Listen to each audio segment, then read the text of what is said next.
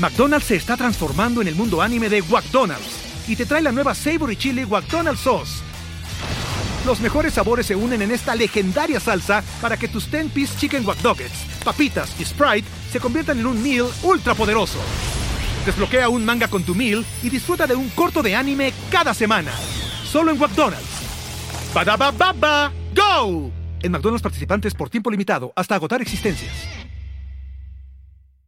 Hola a todos, yo soy Diego Barrazas y hoy me acompaña Poncho de Nigris.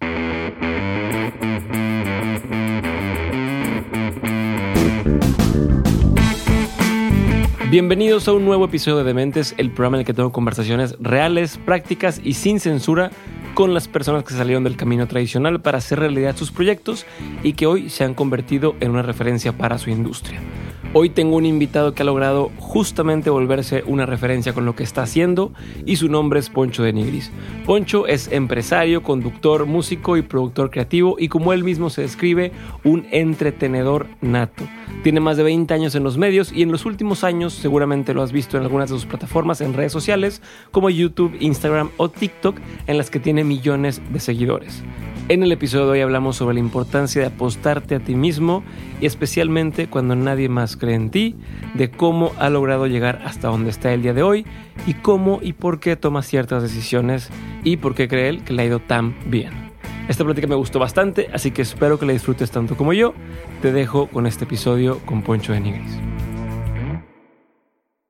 Poncho, bienvenido de Mentes. Gracias por, por tu tiempo. Gracias por tu tiempo. Sé que estás en chinga más que nunca, más que nunca. Y, de verdad es un, un, placer tenerte aquí. Ahí te va. Lo primero con lo que quiero empezar. Eres un cabrón que sabe que es bueno para entretener, ¿no? Y lo has, lo has comprobado eh, en múltiples escenarios, en múltiples formatos. Eres un showman, ¿no? Y aparte de ahora ya es un businessman además, ¿no? Pero eres un showman. ¿En qué momento te diste cuenta que que eras bueno para eso, dices, yo soy un, showman y en qué momento además lo abrazaste y dijiste, va, si esto soy, lo voy a explotar bien cabrón. Yo creo que, bueno, primero que nada, gracias por la invitación. Eh, hace rato que no estaba en un podcast, espero hablar de cosas diferentes en este. La, la neta, yo considero que eh, a mí me daba, me daba vergüenza, me daba pena cuando me tocaba dar clase en el salón pasar. O sea, yo, yo nunca di clase, de hecho, yo creo que no, no entraba al salón cuando me tocaba dar clase, no sé por qué. ¿En la prepa o en la secundaria o no? En la primaria y secundaria me, me, daba este como que pánico escénico, hablar en público, ¿no? Y después me fui soltando, empecé a hacer, este, yo lo digo de esta manera porque empecé a hacer pendejadas y empecé a, a, a soltarme poco a poco, me la fui creyendo, empecé a, a darme cuenta de que a los 12, 13 años, o sea, yo me imaginaba con gente a mi, a mi alrededor pidiéndome fotos y sin, sin siquiera, eh, sin ni siquiera ser, ser famoso, sin ni siquiera este, saber dónde iba a pasar eso, pero yo, yo me veía... El concepto. O, en la cancha de fútbol, porque me acuerdo que mi papá nos llevaba al estadio, al de Rayados, en el TEC, o en la cancha de fútbol jugando, o en la grada y la gente pidiéndome fotos. Es el, eh, o sea, yo no le digo para que la gente piense, ay, qué mamón, este, el güey le pide fotos en las gradas. Pero si me piden fotos en todas partes ahorita. El punto es, el punto es, en ese momento yo me imaginaba eso y lo traía en mi cabeza. Y ahorita, eh, y le mando un abrazo a uno de mis amigos que es Sebastián Rulli, este, que ahora es buen amigo. Y él estaba empezando en las novelas, era modelo y estaba empezando en las novelas y yo me imaginaba como, como si fuera una onda tipo como él. No sé por qué. Era como el modelo que estaba emulando. Pues algo así, como que el güey estaba en las novelas, lo veía y yo me, imagino que ya le pedían fotos. Entonces yo, yo, decía, yo voy a hacer algo así. O sea, es como un espejo que tienes con ciertas personas, sí. que es lo que realmente tú atraes, ¿no? Es el público que tú más o menos consideras que atraes que se cuide bien físicamente, que se coma bien, que, que, se vea bien, que, que, se vea diferente. Pero eso a los 12, 13 años. Eso a, eso a los 13 años lo del estadio. Y después, ah, ya y después ya, pues ya, ya había debutado mi hermano Toño en Monterrey. Ella él estaba jugando, yo estaba en la grada. Y ya me empezaban a pedir fotos, pero porque pues aquí empecé desde modelo, empecé a hacer muchas cosas, me empezaron a pedir fotos pero yo siempre lo traía en la cabeza la onda del entretenimiento. Soy como un entretenedor nato. O sea, siempre me ha gustado causar emociones en las personas de todo tipo. Pero ¿dónde lo empiezas a descubrir? Porque una cosa, y, y sé que, estuviste, que fuiste primero modelo un tiempo y de ahí el casting para Big Brother y todo lo entiendo. Pero pues, para ser modelo no tienes que ser, no tienes que ser conductor, no, No, tienes que no, entretener, no es De nada. hecho- es, no hecho- hables, ponte bonito, Camina. camina y se chingó, ¿no? Ajá. Es un brinco grande pasar de eso a convertirte en alguien que tiene un programa, que ese programa se convierte en semillero de otro talento, que luego tiene esta plataforma ahora online y que tanta gente te pone atención. Son varios, varios brincos. Entonces quiero como eh, rescatar El- dónde te empiezas a dar cuenta de varios de esos que dices, ah, huevo, Bueno, hago reír. En todo eso, en todo eso, eh, me di cuenta en todo ese, ese me dio risa lo de hago reír. este, en el, en todo ese, ese, pues eh, el tiempo de los 13 y luego más adolescente y luego modelando y luego todo, y luego vi el programa de Big Brother, lo Ajá. vi el prim- la primera temporada, yo estaba con, con una novia que tenía, una Ajá. argentina, estábamos en la casa viendo y me acuerdo que vi a- al Pato Zambrano y de Monterrey porque dije, ¿quién entró de Monterrey? ¿Cómo está esa onda? Ni, ni, ni entendía porque andaba en la fiesta, andaba, andaba en otra onda, eh, eh, en el pedo con, lo- con la raza. ¿Cuántos años ahí? Ahí tenía 24 años ya. Ok. Ahí tenía 24 años cuando fue el primer Big, Big Brother. Y- ¿Trabajabas en algo aparte de modelar en ese entonces? pues sí, tenía una tienda de, Ah, de ropa. la de ropa. Eh, sí, compro- ahí en San Nicolás. Eh, se llamaba de Nigris, de Nigris Moda. Moda, De ajá. Nigris Moda, güey. Este, se llamaba de Nigris Moda. En el centro de San Nicolás agarré un buen local, lo renté y empecé ahí a comprar ropa en Estados Unidos. La traía y la vendía aquí un poquito más cara y pues le ganabas cuando el dólar estaba barato, ¿no? Claro. Siempre siempre me estuve moviendo, siempre fui bien ahorrativo, eh, o sea, soy, soy muy eh, ordenado con la onda del dinero sí.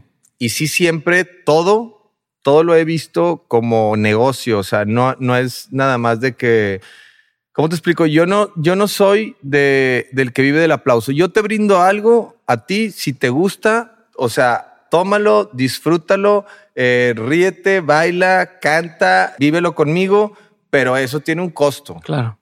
Y tiene un costo porque esto es un negocio. Todo esto es un negocio. En realidad, eh, yo considero que todo, todo es negocio, es el show business. Por eso se, se- se le llama así el show business. Entonces, por eso no, los comediantes no hacen un show y, y- y no te cobran, ¿verdad? Y nadie vive del aplauso. ¿Por qué no vas a comer del aplauso? Porque al final de cuentas la gente se va a olvidar de ti. Claro. Como, como se ha olvidado de todos y como se van a olvidar de todos. Entonces, tienes que aprovechar el momento, tienes que dejar unos buenos cimientos para tus hijos, para tu familia.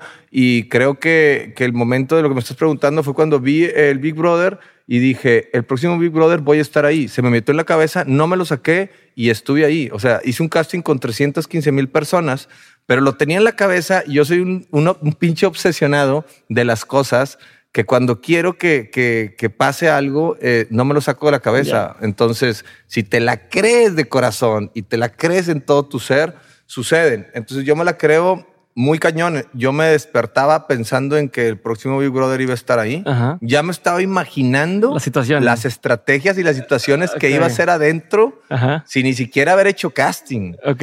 Y me despertaba pensando en eso y me dormía pensando en ¿Y eso. qué te decía en ese entonces tu, tu novia? Que entiendo que con ella tenías la tienda. Yo le dije que iba a estar. ¿qué, qué te decía la gente? Tu familia, güey, no mames, ¿cómo vas a hacer eso? Te decían, a huevo, vas. No, no, no. Pues la verdad nunca eh, tengo un superpoder. Eh, es el superpoder que tengo es que nunca me he dejado influenciar por nadie, ni por mis papás, ni por hermanos, ni por ni por la religión, ¿Tus hijos hoy? ni por mis hijos. No, no, ¿No? me dejo influenciar. O sea, yo, yo, yo analizo, me cuestiono todo y, y veo qué es lo que, eh, lo que es mejor para mí. Antes a lo mejor sí, que, ay, ¿qué va a decir la gente? O qué van a decir los amigos, o qué van a decir los familiares, o qué van a decir, no sé, en la iglesia, o qué van a decir.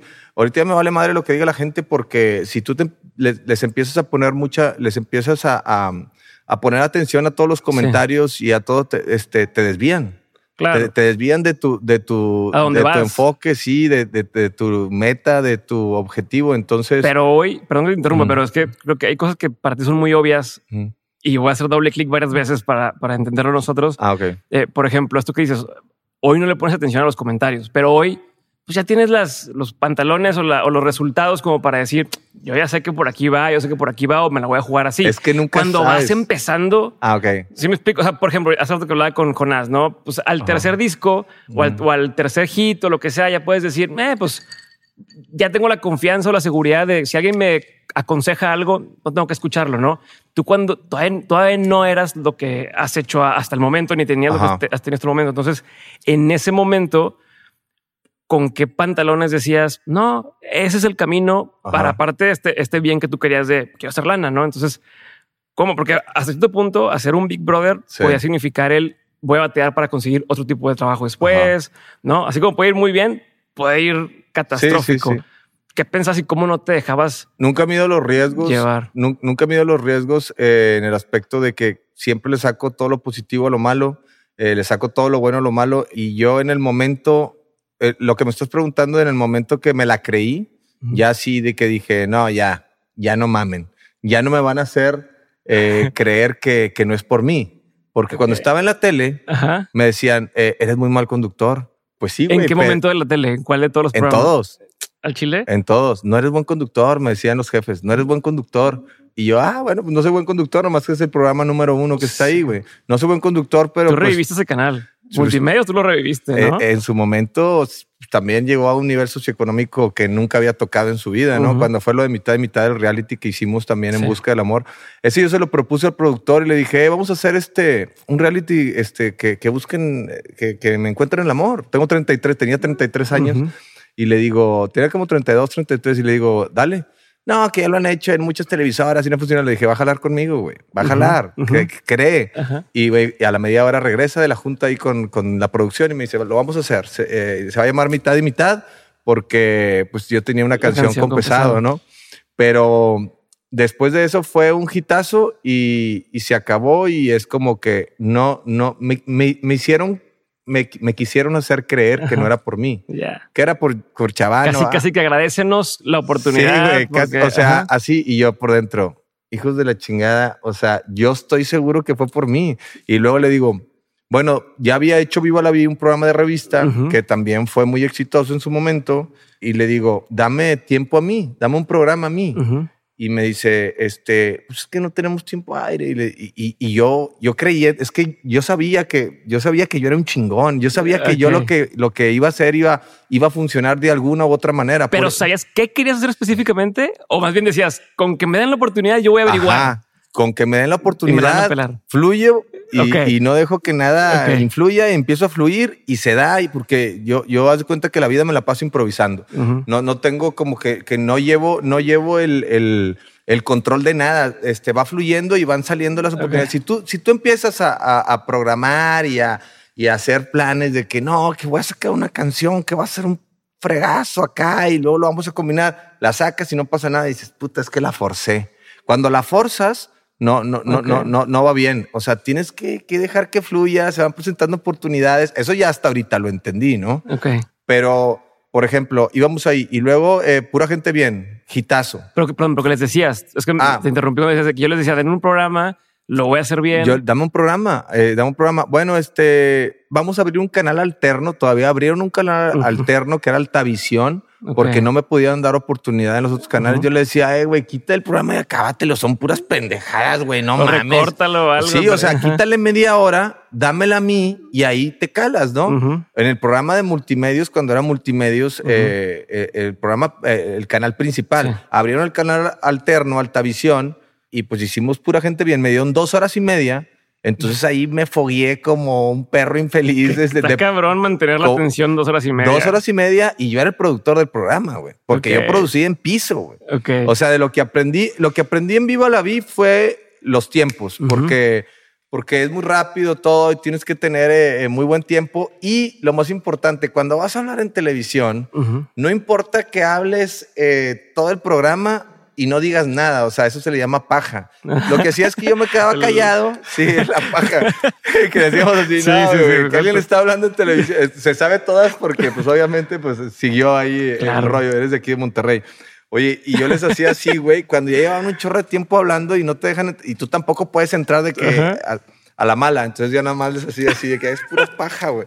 O sea, nada más estás abriendo el hocico así. Y yo entraba antes de un corte comercial con un comentario atinado, ¡pac! La clavaba y va, güey, pues ya.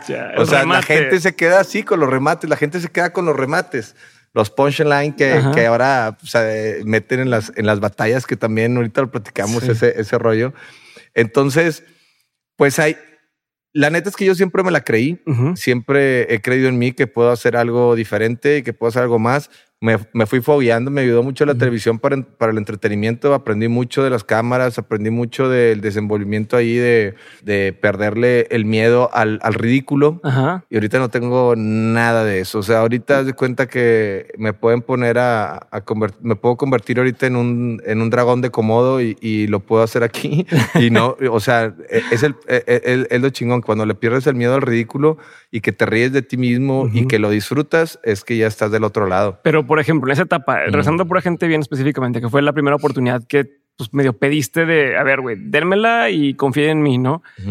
¿Cómo haces ambas cosas al mismo tiempo? La de relajarme y, burlarme de mí o pasármela bien, pero también comprobarles que este pedo va a ser dinero, porque si no, pues va y, y programa fracasado, ¿no? Y a la vez, el no tienes esa experiencia, por más que he estado en Viva la Vi, no es la experiencia de mantener un programa tú eh, Nunca está... produciendo durante dos horas y media y que no se te vaya el hilo, ¿no? Porque aparte es ese pedo de decir, ¿cómo se me va se los nombres de todo el mundo? Eh, tirar la madreada al público, a la gente.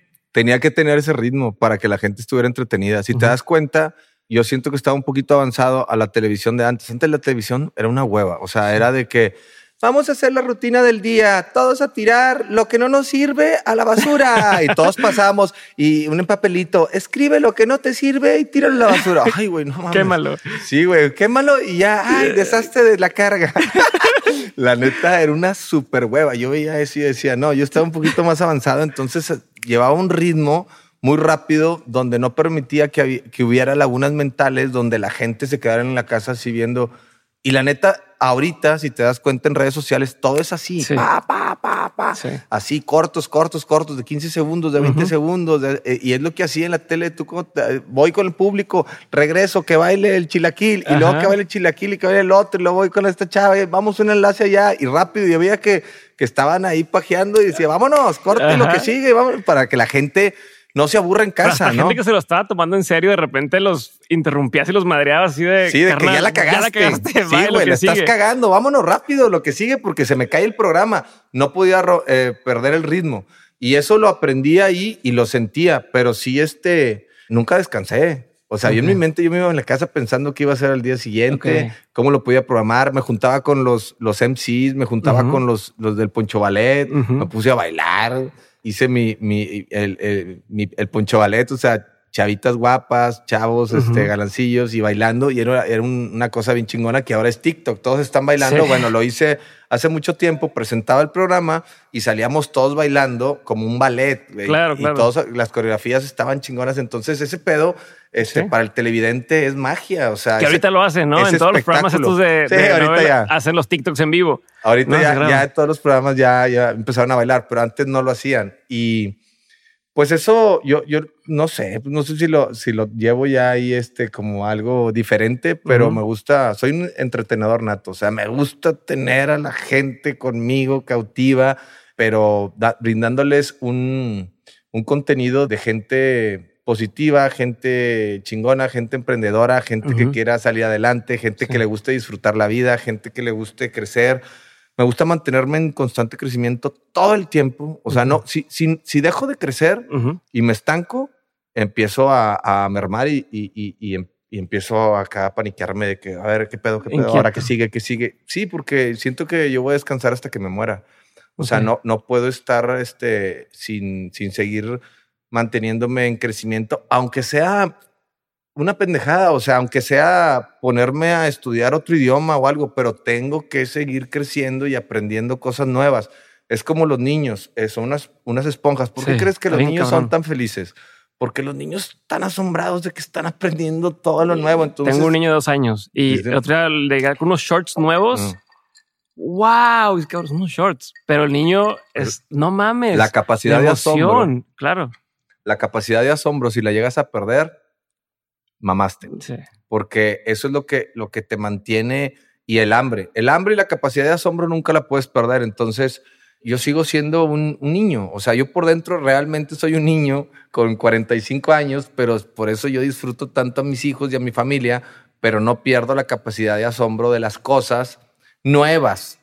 Okay. Nuevas, porque tienes que seguir buscando y aprendiendo de cosas, de que el foco, cuestionarte todo, eso, por qué el foco está a esta altura, va a iluminar cierta parte, por qué esta cámara con este ángulo, por qué el pajarito voló a esta altura. Yo me cuestiono todo para entender de qué se trata. Entonces todo tiene que ver un poquito con la lógica también. Pero ¿y cómo evitas volverte loco? O sea, ¿Eh? especialmente, por ejemplo... Ya estoy loco. en el sentido de, por ejemplo, el trabajo, que dice, siempre estoy buscando qué sigue y qué sigue y qué sigue. ¿Te cuesta decir, esto está chingón, lo voy a disfrutar tal? O ya estás viendo, cuando estabas en pura gente, por ejemplo, ya estabas viendo, bueno, de aquí que sigue, ¿no? O ya estoy en tal cosa y de aquí que sigue. No me voy a deprimir cuando ya, ya no deje de crecer, pero voy a hacer, voy a seguir haciendo otras cosas. Por eso estoy ah, eh, entrando en varios nichos que ahorita te platico. Pero sí, siempre estoy pensando en qué sigue. O sea, haz de cuenta que yo saco un video viral y ese ya, ya, ya está borrado desde el día 2. Ya nada más haz de cuenta que siento una dopamina así donde dices, pum, haz de cuenta que, que sentiste el, la palomeada de pum, bien. O sea, es como un, un, aplauso a mí mismo, bien, la armaste con ese video viral o con ese video que hiciste que causó algo. Pues fue un videojuego para ti. Sí, decir, a huevo, ya pasamos la etapa. pasamos el nivel y lo que sigue. Pasamos un nivel, pero es un nivel muy pedorro que porque ahorita la gente olvida muy rápido, entonces tienes que seguir. Y lo único seguro que me di cuenta y que aprendí también es que la gente se olvida de ti en 15 días. Así. En 15 días. Para bien o para mal.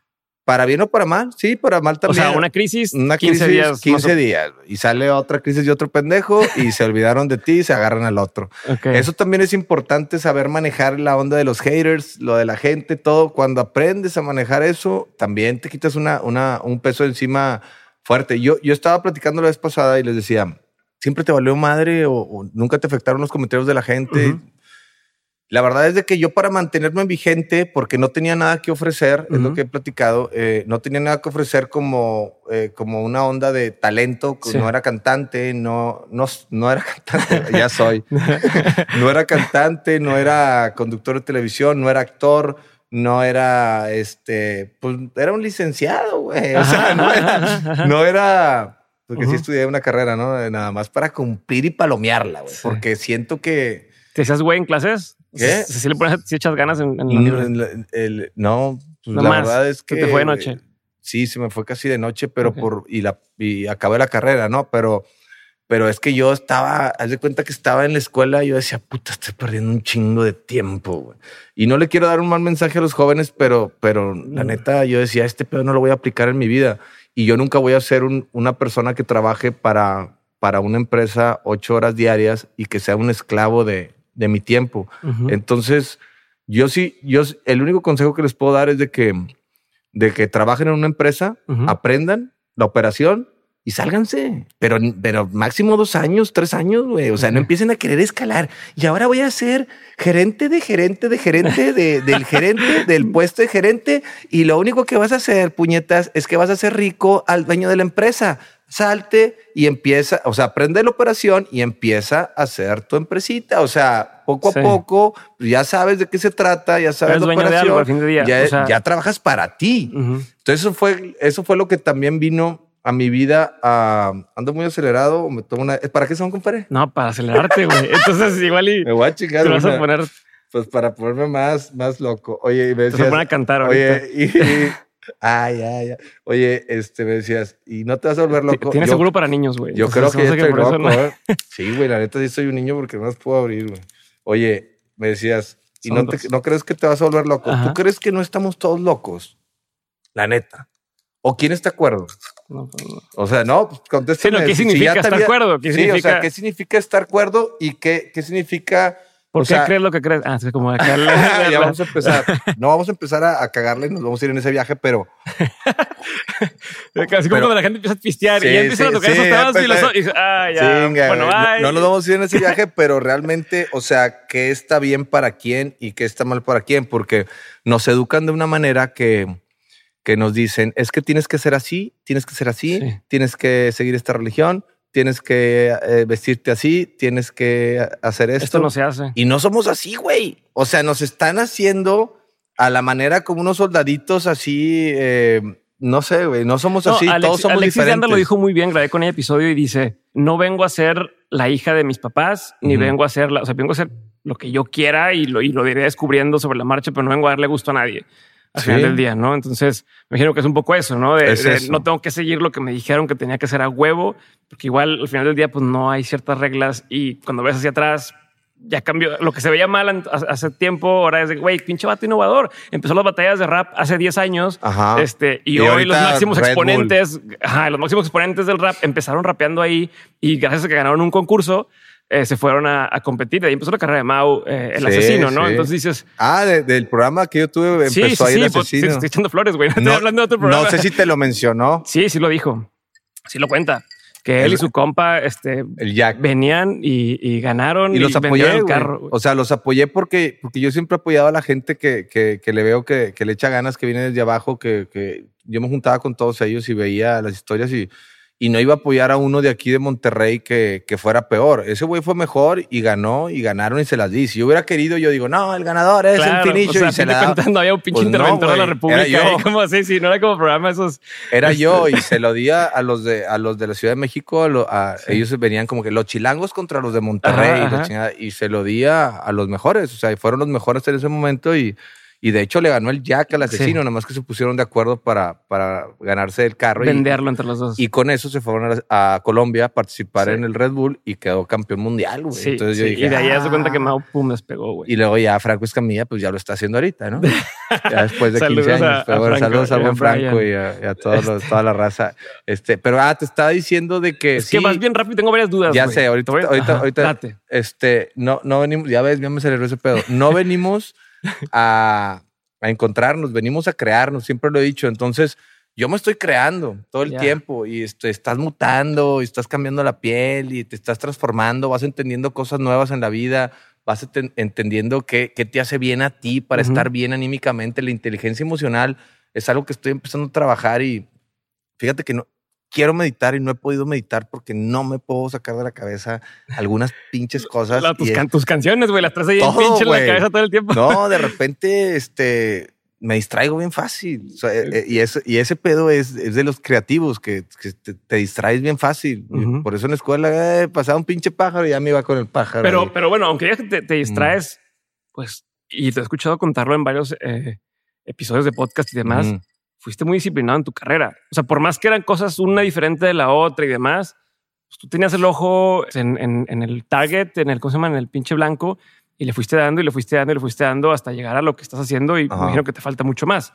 Dentro de esas cosas y lo que dices ahora, tengo varias dudas. Por ejemplo, Sí. ¿cómo decías qué sí hacer y qué no hacer? O sea, ¿dónde pintas la raya de decir, va, me la juego? Porque si te estás creando sobre la marcha, pero Sí. sobre esa creación, hoy te podrían decir, oye, ¿quieres salir en esta película o quieres hacer esta canción? Y tú decides, me voy por acá, me voy por acá. ¿Cómo decides?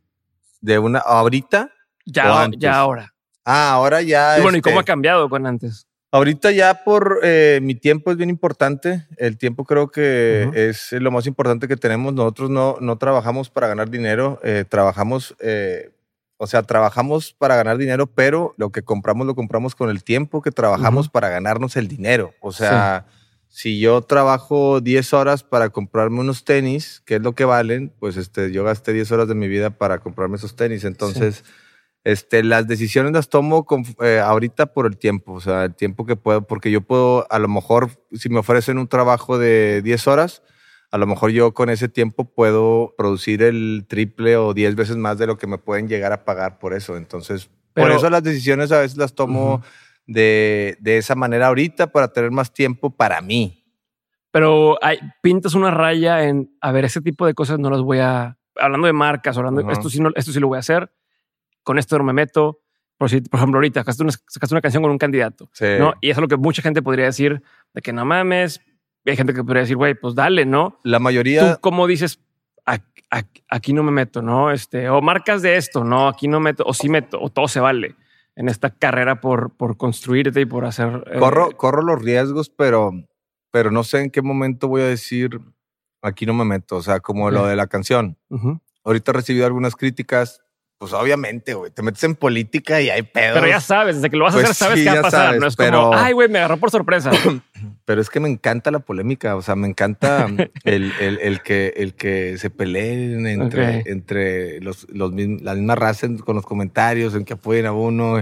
O sea, que haz de cuenta que de repente estoy aburrido y, y quiero levantar polvo y hago este tipo de cosas. O sea, hice la canción, pero aparte la hice con madre. Está con madre, ser de Monterrey, la raza buena, vibra porque es pura, gente bien. Entonces la hice porque me divierte, porque sé que va a causar emociones en las personas, buenas o malas, va a causar algo. Yeah. Y ese pedo te mantiene vigente y estás en la jugada.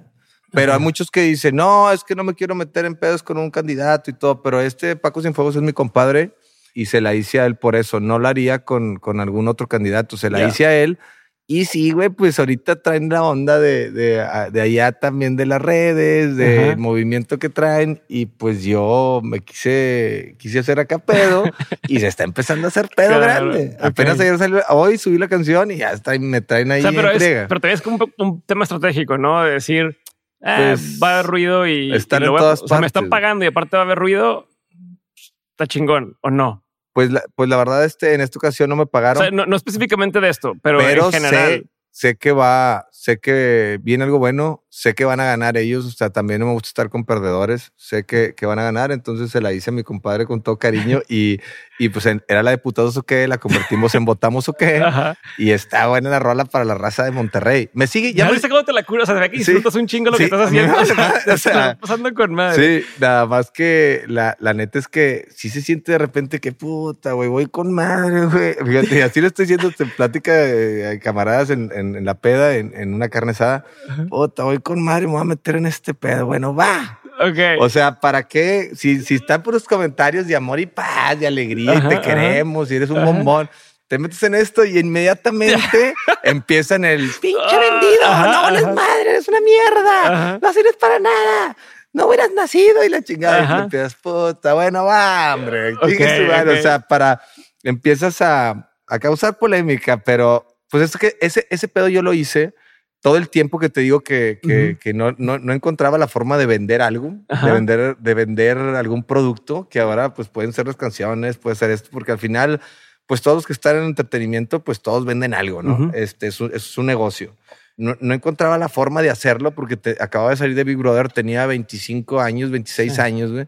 Entonces, cuando tienes esa edad y eres galán, eres guapo y mamado, este, te ven A ver, échate más flores. No, Vas tu pues, mamá. Guapo, mamado, buen verbo. Sí, ahí no tenía feria, pero, o sea, guapo, mamado y, y con buen verbo, pues ¿quién te para, güey? O sea, si tú, Ujú. tú te la crees, traes buen cotorreo. Porque yo tiraba un cotorreo muy cabrón a, la- a- a las mujeres. Era un cotorreo de que, güey, las enamoraba en, en, en una hora. Ok. Una hora de plática y porque su- cuando eres muy divertido y haces reír a Ujú. una mujer, güey, la enamoras. Y más, y, y aparte si eres guapo, porque pues, si los feos las enamoran, güey, haciéndolas reír, imagínate un güey guapo y mamado, pues, pues ya tú sabrás, no existen. Entonces, este, entonces lo, lo- lo que te estaba diciendo era de que Estabas hablando de las decisiones, de, de decir. Estabas hablando de decir. se fue bien atrás. No, no, no, estábamos, Bueno. o sea, de ahí te fuiste desde que te estaba diciendo de que cómo decides Ah. cuál se agarrar, qué no agarrar, agarraste lo de la canción, Ah, "Ah, a sí. ver pedo. Ah, Este, te- ah, ya. Entonces ya, saliste ya, de Big ya. Brother, tenías 23, Ya, 24 25 años, no- Este, y ibas a llevarme hacia un ¿Qué lugar. hice? Te, llevé a- te iba a llevar al lugar de que, como no podía vender algo, acuérdate Ajá, que no podía vender algo, este, acuérdate, güey.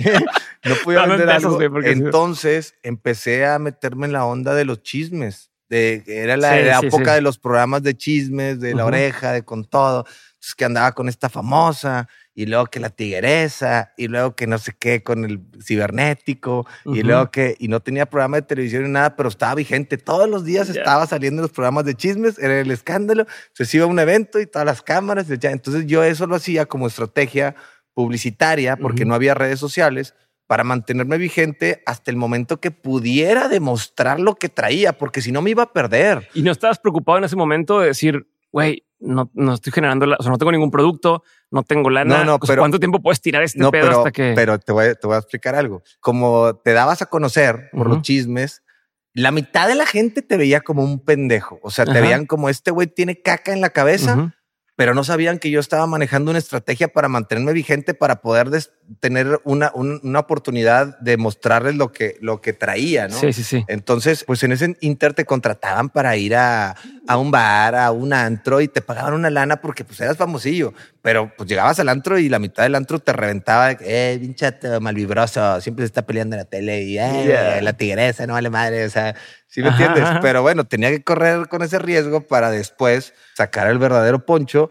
Pero si no lo hubiera hecho, te lo digo, si no lo hubiera hecho y no tuviera la visión de haberlo hecho de esa manera, aunque hubiera sido muy criticado y me hubiera afectado en, en algunos eh, aspectos de mi vida, porque un reality de que a un güey le dije que estaba gordo y que no sé qué y que tráiganle un, no me acuerdo qué comentario hice que, que puta, se me vinieron todos los gordos encima. Estoy hablando de hace muchos años y de repente te voy a contar esta anécdota. Y estaba en el, en, el, en el aeropuerto de la Ciudad de México, andaba ahí con solo para mujeres ya.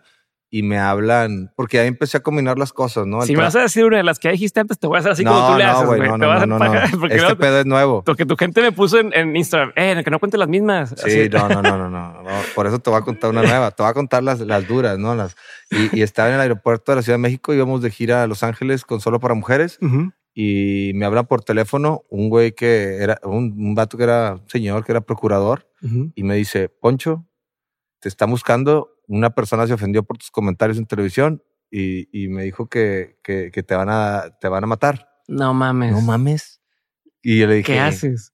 Güey, le dije, ¿pero por qué? ¿O qué? ¿O qué? Me dijo, no, es que una persona se ofendió eh, que tiene sobrepeso y tuviste comentarios en televisión, que la televisión era muy poderosa, o sea, muy, muy poderosa era era. Ahorita las redes sociales están sensibles, pero ya la raza aguanta más. En esos tiempos era métete con los gordos y eh, a un pinche gordo que ofendas te, te puede matar, güey. Por eso, porque es televisión, era más fuerte todavía. Entonces. ¿Qué sentiste ahí, güey?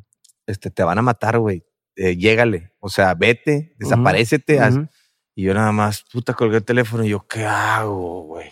Estaba, ya estaba en el aeropuerto, como quiera, pero, pero como quiera te culas de que dices, puta, que te, que, te, amenacen de muerte, pero que te lo diga una persona seria. O sea, si te lo dice alguien que no conoces como quiera, te, asustas, pero si todavía es alguien así, dices, no, güey, de una persona que yo, madre, escogió el teléfono, güey, me temblaron las patas y dices, pues ya tienes que empezar a reaccionar cuál es la estrategia que voy a hacer, ¿no? Pues me iba a desaparecer, pero pues no sabes si es verdad o es mentira. Y es una sensación tan espantosa, güey, cuando sabes que alguien te está buscando para matarte, pero que te lo diga un procurador, es así como, wow, güey, si es verdad. O sea, sí, sí, ya, puede ser ahorita. Puede ser ahorita. Entonces empiezas a paniquearte y empiezas a... La paranoia. Este, pues no, no me quedé tranquilo. Ya me pasó dos veces eso, ¿eh? en mi vida. Y la raza lo hace, güey, a veces para colgarse el cuello. Ah, para bajarte el. Pues no, no, no, para colgarse el, del cuello la medallita. Te hablan al siguiente día, no pude dormir. A los dos días me habla y me dice, no, ya te lo arreglé el problema. Y luego ya. Me das un favor. Sí, me das un favor, te cuelgo la medallita, pero esos dos días o tres días que estuve cagándome, zurrándome en, en, la noche sin poder dormir, claro. porque no sabía qué iba a hacer, no, no, no sabía por dónde me iba a llegar el madrazo. Y me dijo, no, ya te lo arreglé. Y yo así por dentro, hijo de tu pinche madre. fue mentira, güey. Nomás que el güey te, y, y te la aplican de esa manera. Y ya me lo aplicaron dos veces así. ¿Cuál fue la otra? Pues también una persona ahí de que andan ahí, que saben supuestamente de, de la vida de los malandros, ¿no? O sea, te van a levantar, güey. Estás en una lista y que no sé qué. Yo, puta madre, güey. No, qué, chingados Pues sí, o sea, pero después ya te lo arreglé también. O sea, güey, la neta es que nunca estuve en la lista. La neta es que yo soy una persona de bien que no se mete en problemas con nadie, güey. Me lo paso jalando, me lo paso entreteniendo.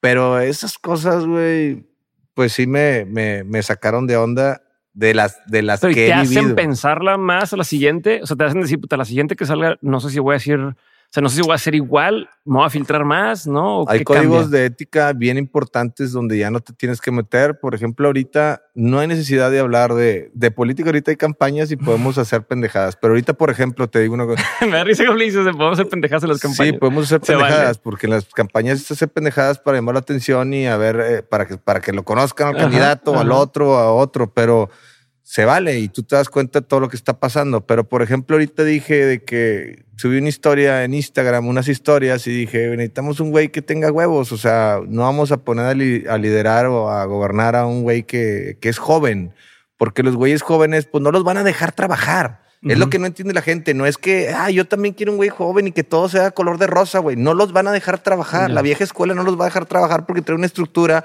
donde todos son amigos. Entonces, güey, pues nada más trata de que roben menos los que vayan a estar. Pero yo, yo confío en que, en que hay gente buena también en la política, ¿no?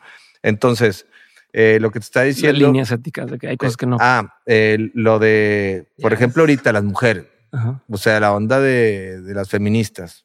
Son temas que ni para qué tocar. Y luego nosotros como somos de Monterrey y, y tenemos una cultura del macho mexicano que así nos, así nos muestran, así, así somos de como rancherones, así. Entonces es mejor ni tocar. A mí me ven así y pues sí traigo un poquito de eso porque pues en la casa pues mi papá era un poquito así de huevudo, de que no llegaba a dormir en dos días, se iba de fiesta y y sí traemos un poquito de eso, pero pues tratamos de, de, quitarnos las cadenas y empezar a cambiar la forma de ser, aunque, aunque yo creo que la, la infancia es la etapa más importante de la vida, porque es la formación, entonces ese pedo se te queda y luchas, luchas contra esas cadenas que te traen amarrado, que, que, que con eso creciste, ¿no? En la casa está eso, la religión también es una bronca. Yo tampoco nunca lo había dicho esto, otra vez, otra vez, es que me da risa porque mucha gente se va a ofender. Eh, este, yo era católico y me volví cristiano, pero no fue para, no fue porque ya era un pinche drogadicto que estaba, porque normalmente ya cuando te haces cristiano es porque ya, ya has de cuenta que le estuviste dando unas mamadas al diablo. O sea, ya casi, güey. Entonces lo hice para entender un poco más. O sea, si yo estaba en la religión católica o estoy, ¿por qué no? O sea, puedo tener dos religiones o tres o cuatro. No, no, no, nadie dice que no se puede. O si dicen que no se puede es porque quieren el diezmo en la iglesia de allá o en la iglesia de acá. Entonces ya vas entendiendo cosas diferentes. Este pedo me va a traer un punto de enemistades también. Si yo era católico y ya me sabía eh, todo lo que, lo que era ser católico, pues quería buscarle en la onda cristiana para entender eh, de qué se trataba. Y entonces yo siento que soy de, creo en Dios y soy de todas las religiones y creo en Dios y, y, no, no, no es porque, ay, güey, ¿por qué se pelean los cristianos con los católicos? Güey? O sea, no entiendo por qué, güey. La gente está despertando y se está dando cuenta de que eso por qué era porque desde chiquito te decía no. Y los cristianos son los, son los que, los, los fanáticos que no pueden decir maldiciones y no pueden hacer esto y no pueden hacer lo otro. Este, sí, eh, depende con qué crezcas. Es lo que te va. El otro día platicaba con unos amigos y, y decían que sus sobrinos viven en Estados Unidos, están en una familia en la que no les, nunca les han inculcado un tema de religión y entonces fueron por primera vez a una misa eh, en Estados Unidos y estaban bien secados de pedo porque hay un señor colgado, o sea, una imagen de un señor colgado con sangre ahí arriba. O sea, ah, ok. Como que ya. Como de chico te van explicando es esto y así, esas son las imágenes y es esto y, la historia, pues creces diciendo, ok, eso es lo que es. Pero si nunca has visto nada de eso y de repente te meten en ese mundo, ah, chinga, ¿qué está pasando? Y porque hay un señor ahí que dice algo y todos se paran y todos se, como cuando lo ves desde afuera. Sí, la Virgen también. Cambia por completo todo. O sea, la Virgen también que yo, yo creo en todo. Yo, o sea, creo en todo y al mismo tiempo creo en lo que quiero creer, ¿verdad? O sea, yo como persona, eh, como Poncho de Nigris, es en lo que yo quiero creer. Pues está bien, sí, que me avienten esto. O sea, no me ofendo con nada y no me voy a poner, pero poner a pelear de que no, es que esto es lo bueno, como, los, como la política, güey, que te empiezas a, pelear entre raza por un candidato que el güey ni siquiera te, te, te, hace en tu vida, güey. Te hace en tu vida. Entonces empiezan a pelear y te ganchas bien, o como por los equipos de fútbol, Rayados y Monterrey, que la raza se agarra chingazos. Es una pendejada. Los jugadores ni te conocen, güey. Yo que viví en una familia de jugadores, van, hacen su jale, es un, eh, es un trabajo más le echan todas las ganas para que gane su equipo, porque si gana tu equipo, no es por la gente que está gritando, es porque si gana tu equipo te va bien a ti. Sí. O sea, te va bien a ti, tú quedas campeón y tú te cuelgas la medallita y tú eres campeón y tú haces historia y todo. Te, va bien a ti, no es por el güey que está gritando, porque ese güey que está gritando, tú fallas un gol y te va a reventar. Sí. Entonces, es lo que no entienden y los güeyes peleándose, los jugadores lo que quieren es este buena onda, güey. Sí, es que hay, más juegos espectáculo. claro. Es un espectáculo también. Entonces, todo eso Eh, y dije, no me quiero meter en pedos, no voy a tocar esos todo temas. mundo, y en todos los temas. Todo le eh, en to- en todos toqué, toqué fibras. Sí. Este, es que si no me gusta, o sea, me gusta platicar las cosas como son, como yo las veo, como Sí, yo las claro. pienso, porque hay mucha gente que nos está viendo y el mensaje es, eh, güey, despierta. Ujú. Ese es el mensaje. Despierta y ya este, haz lo que a ti te gusta y tú lo Sí, que creas tu- que pero, está bien. Pero tu forma de, de abordarlo es, es muy sincera de decir, a ver, yo pienso esto, puedes pensar otra cosa y no Lo pasa nada. quieras. O sea, no te voy a decir que, que no lo hagas, no te voy a obligar a hacerlo, no voy a pelear por ti por algo que me da igual, ¿no? Entonces creo que eso es bastante sano. Y me voy a regresar ahorita que mencionaste lo del fútbol y Ajá. aprovechar. Hoy, obviamente, queda muy claro que hiciste unas apuestas que te dieron resultado, ¿no? Que a huevo, lo que, lo que fue trabajando y lo que fue llevando y lo que fue llevando, lo llevó a tener eh, negocios, a tener una presencia eh, pues, en, en medios y demás, ¿no? Cualquiera te puede decir, tus papás te pueden decir, chingón, la hiciste con madre. Pero en el Inter, donde todavía no dabas los buenos trancazos, pues, tus hermanos empezaban de pronto a, ah, ya es futbolista, Ah. ¿no? Y ya tal. Nunca sentiste esa presión, esa competencia, esa 20 como... años seguidos. Ajá. ¿Cómo, cómo lo, cómo no dejas que eso te, te tumbe? Porque puede ser causa de, Te de pin- presión, de sí. decir, pues ahí tiro la toalla, ¿no? O sea, ya intenté esto y, y no da, y no da. No, mi- mis hermanos los dos fueron mi mayor motivación. Entonces, si no hubiera tenido a mis hermanos, si hubieran sido futbolistas profesionales, no hubiera, no hubieras tratado de estar cerca de ellos, eh, eh, tratándoles de, de- de pegar o rozar los talones para, para de perdido estar en la jugada, ¿no? No era el, eh, pues era como que el hermano que anda haciendo su desmadre y todo, pero como te digo, yo no tenía cómo mostrar lo que Ajá. traía adentro. Entonces ellos pues ya están jugando fútbol, unos chingones, goleadores. O sea, ya podían demostrar lo que ellos, para lo que ellos eran buenos, ¿no? Sí, Tú- y, y, y yo, a mí que me decían, ¿por qué no fuiste futbolista? Porque no iba a ser futbolista, pero y, y sí era bueno para jugar, pero yo no puedo durar más de 5 o 10 años eh, en, una, en, en una zona, en un nicho, en, en algún trabajo así. O sea, tengo que estar en constante cambio. No hay crecimiento sin cambio, no hay cambio sin temor o pérdida y no hay pérdida sin dolor. Pero si yo no cambio y no muto, me aburro. Y yo sí tengo que aprovechar y exprimir la vida al máximo porque siento que la vida es, es esta, es donde estamos, el aquí y el ahora. Entonces, por eso he hecho de todo. Mi mayor motivación, mis hermanos, porque estuve 20 años tratando de tan siquiera ser como, oye, pues el güey está haciendo cosas bien, ahí, ahí la llevas, está ganando su lanita y todo. No podía competir con ellos, o sea, no podía, pero ahí estaba, güey, ahí estaba, ahí estaba. Nunca aflojé. Otra persona, Porque aparte es el más grande, ¿no? Yo soy el más O sea, grande. y aparte eso es una doble Aparte. presión de decir, no, oye, por lo general, en mi caso, por ejemplo, ah, ya se graduó, ¿no? Y el otro Sí. iba y siempre vas dando como un paso Sí, como la adelante, negra. ¿no? Y, y aquí era el doble de, oye, pues eres el más grande, pero ahí vas y todavía no se ve que despuntes. no, ¿Qué pedo? como lo, y, y también los comentarios de la gente. güey. Aparte, pues, O sea, esos, los- esos de los cuenta que son las, la- las de cuenta que son las, las banderillas que le ponen al toro cada Sí. comentario de la gente. Clac, si traes los algún. tíos o lo que sea, de que, ay, Poncho". ¿tú qué pedo? ¿Y cuándo? Y, y no te vas a casar nunca? ¿O Sí. qué? Ay, oye, si te gustan las mujeres. o sea, eh, alguna tenía una tía que era súper cagapalos, que era, que era eh, un saludos. cadillo en, en- en- en el ano. Este, no, no, era, era una tía que me veía y que, oye, si te gustan las mujeres, ¿cuándo, ¿cuándo te vas a casar? Y yo me le acercaba y le decía, tía, er- era, era hermana de mi abuelita, porque era, ahí se fue a vivir mi mamá con ella, de hecho le aprendió toda la escuela, güey.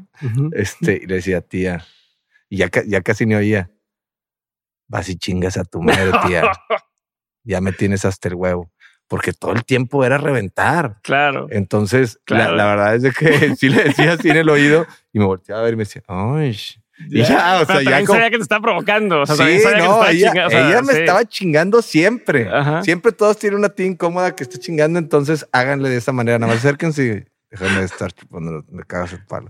Oye, este, en una reunión familiar.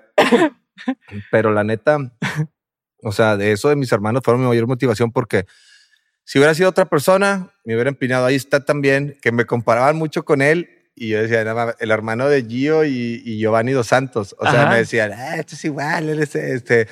Ese güey, yo no sé, yo no sé qué haga, pero sé que son buenas personas y con eso basta. No necesitas ser este exitoso para. Si tus hermanos fueron exitosos, pues bueno, cada quien. No, bueno, ¿no? el éxito es diferente. Es diferente en todos los aspectos, pero sí la gente se mete mucho y me, me, reven- me- me reventaban con eso. ¿Te saben, saben dónde te duele, no? Sí, pero ¿cómo Pero nunca les- me caí. Pero cómo, ajá, pero ¿qué haces para no caerte? O sea, eso es No. lo que quiero entender. ¿Cómo, o sea, tú qué te metes a la cabeza o qué te mentalizas A- o qué a- te decías a ti para, para no dejarte llevar por esa. A mí, a mí, eh, la- eh, cuando me tiran es como un alimento para mí que, que me hace echarle más ganas y es como una motivación. Así que, oh, haz de cuenta que cuando eh, van a le, ver. le meten la banderilla al toro, pues se, se enoja, ¿no? Ujú. Entonces haz de cuenta que me metían así la banderilla y yo decía, ay, pues van a ver, van a ver. Y eso me mantuvo ahí hasta que, hasta ahorita que saqué la canción de Autogol, de que Ajá. soy la oveja negra de mi familia, tan talentoso. Soy la oveja negra porque siempre he sido la oveja negra para toda la gente. Claro. Y ya me la adjudiqué. Sí, soy la pinche oveja negra, pero la más chingona de todas. Entonces, Ya, o sea, ya- ya, este, que tú te lo, te lo sí. autodices, ya nadie te lo puede, o sea, ya no te pueden Pues- lastimar con algo así. Pues es que ya, ya, ya lo, lo hice en un momento donde les canté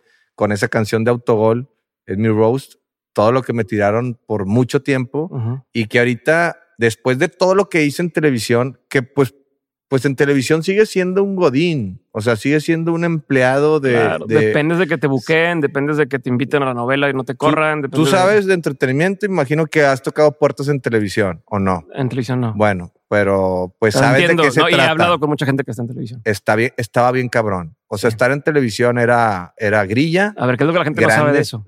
¿Qué sería, por ejemplo? Para que te dieran un tiempo aire, tenías que, que mocharte con las menciones ahí con alguno de los productores, que lo hagas compadre, que lo hagas amigo y que te estuvieran ahí repartiendo una lana para que seas el consentido del productor.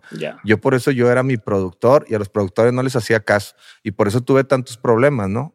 Pero como funcionaba el programa, pues, Y a todo el mundo le calaba más. pues, güey, les cagaba a todos. Claro. En el canal a mí en multimedios me grillaban de una manera que no, pero pues ya estaba tan acostumbrada a, a- a la crítica que, que yo iba a hacer mi chamba y no me importaba. Y los jefes, jefes, jefes, pues estaban contentos mientras el programa estuviera funcionando. En el momento que el programa bajó tantito, ¡pau! Vámonos. Y te lo hacen de una manera este, como para demostrarte, pues ya no nos funcionas. Y no es que ya no funcione, es que simplemente se acomodan con otro vato que no les va a causar problema porque no les va a exigir y les van a estar chupando los huevos a todos de que sí, gracias por la oportunidad, gracias por la oportunidad, sí, gracias. O sea, sí, gracias por la oportunidad, pero también, güey, o sea, yo traigo lo mío, también un aplausito, una papacho, échale ganas. No, siempre están demeritando tu trabajo para hacerte sentir que el, Se los debes. que lo importante es la televisora, que se los debes para que no quieras cobrar más.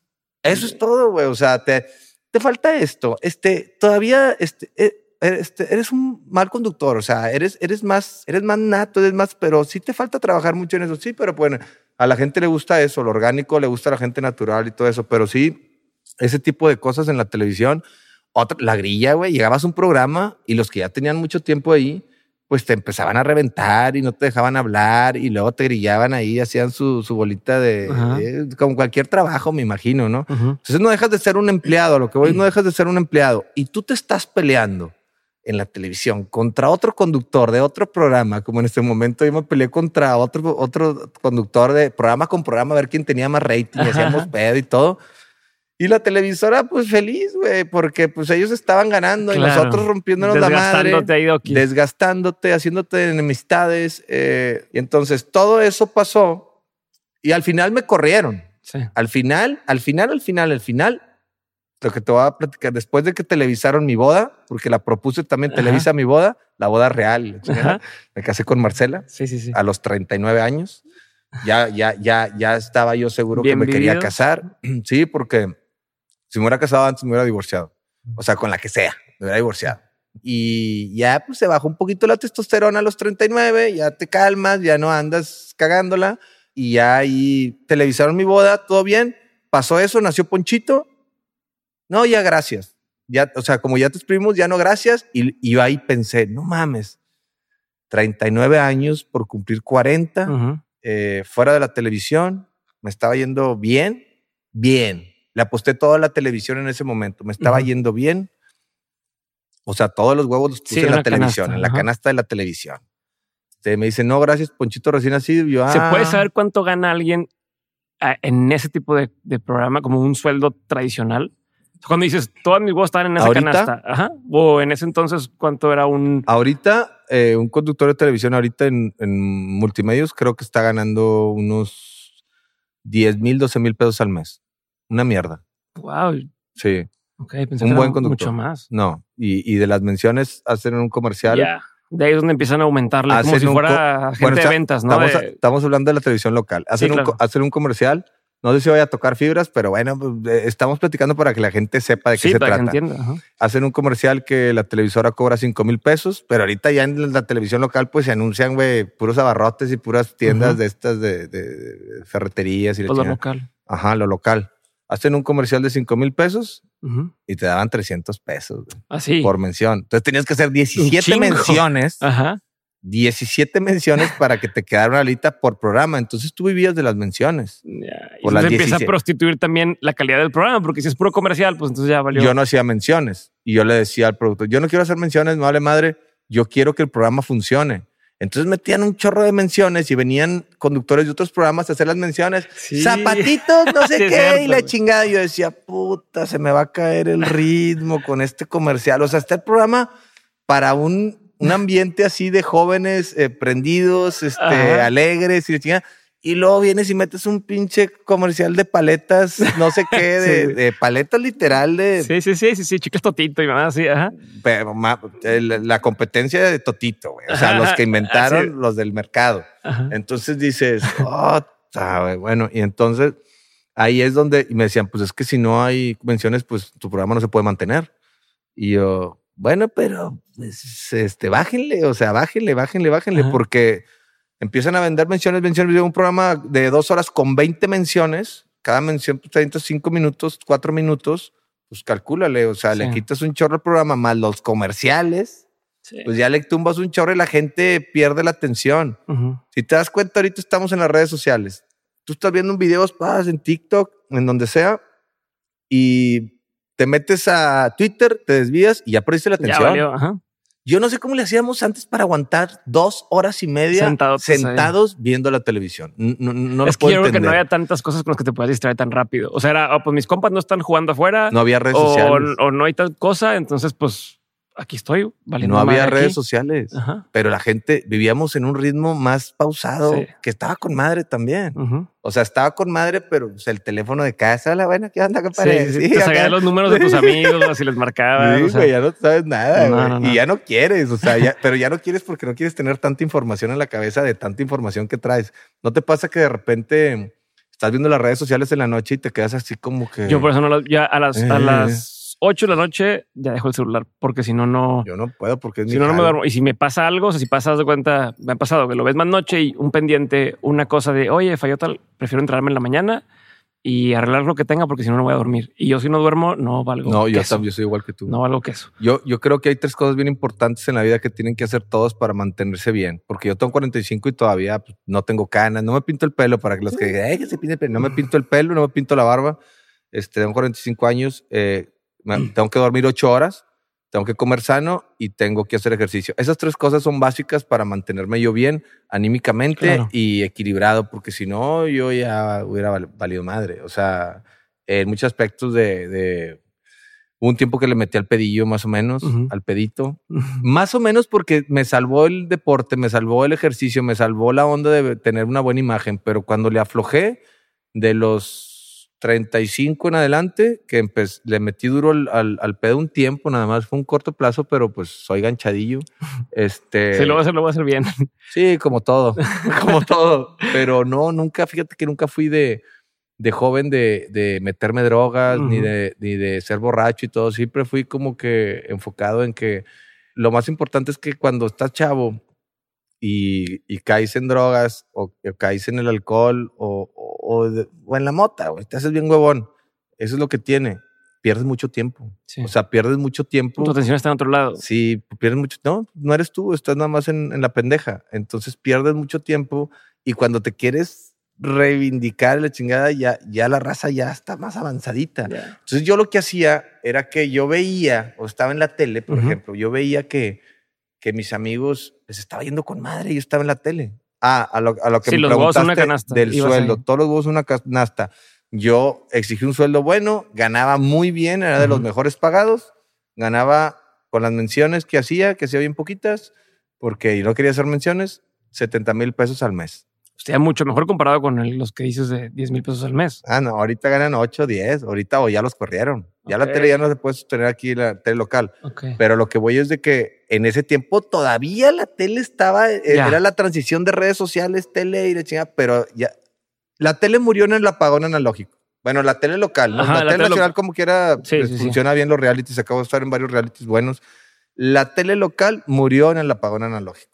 Y ahí para levantarse ya fue una broma. Ya. Donde cambiaron de las teles análogas a las pantallas digitales. Sí. Porque ya están todas las plataformas, Netflix, Amazon Prime, todas, HBO, lo que quieras. Sí. Entonces ya, ya no, eh, eh, YouTube, güey. Los niños ya, ya ven YouTube. cabrón. Y ya no van a ver la tele. No la ven. Mis hijos no conocen un programa de televisión. No, no, no conocen el concepto de ¿a qué hora en el programa? O sea, ahí es. No existe ya. Yo quiero verlo ahorita y le pico y lo veo, ¿no? En los hoteles seguro te pasa que llegan y. Ah, chinga, porque no puedo poner lo que yo quiero ver ahorita. Pero en los hoteles también ya hay, eh, YouTube y Netflix y todo. Lo que sí es de que esta, esta pandemia y este cambio análogo de, de, del apagón analógico, esto, la neta, nos reseteó y nos fuimos al futuro. Ahorita nos adelantamos como 20 años al futuro. Si tú te das cuenta, hace cinco años hace cinco, que no es nada, estábamos en la televisión y estábamos en esto. Ahorita fue como un, y la pandemia y todo, estamos en el futuro, ya todo es, ve, estamos, ve, la entrevista que estamos haciendo. Esta entrevista la pudimos haber estado haciendo en la tele y no hubiera pasado nada. La, gente hubiera estado así de que, qué hueva. o sea, que era, sería como, como estos de eh, el, el, del Arqui que, pasaban aquí o, los, ah, las mesas redondas. y no sé qué, así como, pero Sí, sé cuáles dice, así que traían al, padre no sé quién. Sí, al padre. Y al otro y, y platicaban. Así, ah, y pues no, no, no jalaba, ¿verdad? y ahorita esto lo ven en Spotify, en YouTube, lo ven en todas las plataformas, se queda y le encanta a la gente porque aprende la gente de las diferentes cosas que, que cuentan las personas, o sea, de cómo ven la vida de diferente manera. Eso es lo importante, güey. O sea, identificarte con otras personas que lo ven de manera diferente la vida. Porque si no, todo es en la tele te educaban así y esto y lo otro y todo. Entonces también. Sí, ya es responsabilidad de cada quien decidir qué le aprendo, con qué me quedo, con qué no y, y lo siguiente, ¿no? Pero Te voy a cambiar un poquito de tema.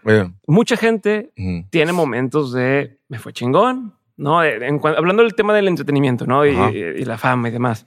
Me fue chingón y luego, pum, se apagó, ¿no? Y me fue chingón, se apagó de alguna forma te has mantenido vigente durante 20 años. ¿Cuánto, cuánto fue el primer Big Brother? ¿no? Este, ya, ya, 22. Bueno, o sea, casi 25 años que te has mantenido vigente y no solamente me mantengo vigente, sino cada que regreso, regreso con, con un putazo más grande, ¿no?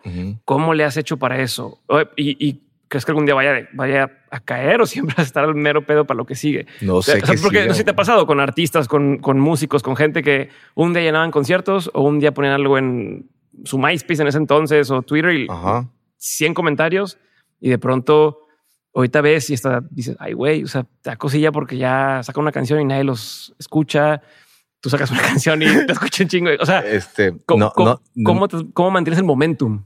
Me he sabido reinventar, que es lo más difícil.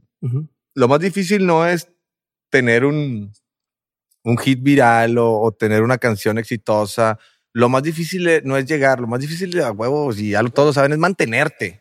Entonces, tratar de mantenerte, mantener a tu gente y de ahí duplicarlo, triplicarlo, explotarlo, que se vaya a, otros niveles. Yo ahorita, después de todo lo que me dijiste y que he estado aquí analizando, porque para mí esto es terapia, estuve trabajando todo el tiempo tele, tele, tele, me salí de la tele, me moví dos años en la calle, dos años me puse a vender termos y todo. Sí, ya, pero ya eso ya, ya, la conté varias veces.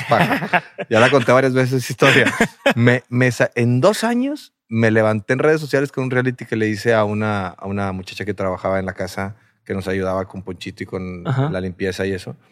Y le hice un reality para bajar de peso. De ahí agarré una marca de pastillas me contrataron por un año, de ahí respiré, traía dinero, ya, ya tenía un contrato por un año y dije, puta, en este año con ese contrato me mantengo, pago los gastos fijos que tenía y con eso este, voy a empezar a mover. Empecé, yo empecé con los intercambios y es decir, te leo, yo empecé con los intercambios en redes sociales y no sabes cuánta pinche crítica me llegaba de mis familiares, de mis amigos y de todos. Yo llegaba a una peda eh, intercambio, eh, intercambio, unas chéves, inter anúncianos para, para pagarte el pedo y todo. Y yo, sí, va. Ok. O sea, yo le decía, sí, síganse burlando, si viene lo mejor, viene lo mejor. Y así, y, y, y, te- y todos los que lo vivieron, cuando me escuchen, acuérdense, ojetes. sí. Y no, y no, lo, no siento mal, nomás que yo le decía, yo ya sabía que iba a pasar algo, como en la tele y todo, ya Pero es que sabía. toda tu vida fue un, un- Yo ya sabía, pero no me han dado oportunidad, güey. O sea, Es es, que- una constante de. es que te denme la- chance, denme chance. Es que te la tienes que creer. No, pues no me ha dado oportunidad, pero estaba, estaba a la puerta Sí. y yo, aguántala, aguántala, está a punto de explotar. Y de repente, Instagram saca las historias de Instagram. Y yo, ay, güey, es una plataforma donde puedo ser yo, donde me puedo expresar, puedo decir lo que pienso, Ujú. puedo mostrar mi vida, puedo hacer un reality de mi vida que al final de cuentas ha sido un reality, pero un reality mermado por, por todas Ajá. las, por las televisoras y por todo, que al final te conocen a la mitad. Claro. Y aquí ya me conocen a Sí, se a- maneja una narrativa y te van Ah, ahí ahí- llevando. Ahí, ajá. te van eh, como que leyendo a ver si sí o si no la gente, de que será así, no será así, es muy mamón en la tele. eh, todos pensaban que era una mierda. Y este, y, y la verdad es de que ahí fue donde le empezaron los intercambios y yo empecé con los intercambios. Y ya después yo sabía que así iba a convertir en pues el producto, pero una feria. O Ujú. sea, ya te estoy eh, anunciando, ya es un comercial. Si en la tele me daban 500 pesos, 300 pesos por una mención que cobraban en 5, pues yo ya soy la tele, yo compro los 5. Ajá. O sea, ya empe- empecé a, a- ver eso y pues fui visionario y le metía a las redes con todo y, y me supe, supe entrar y me supe ganar a la gente de redes, porque la Ajá. gente de la televisión con las redes es totalmente claro.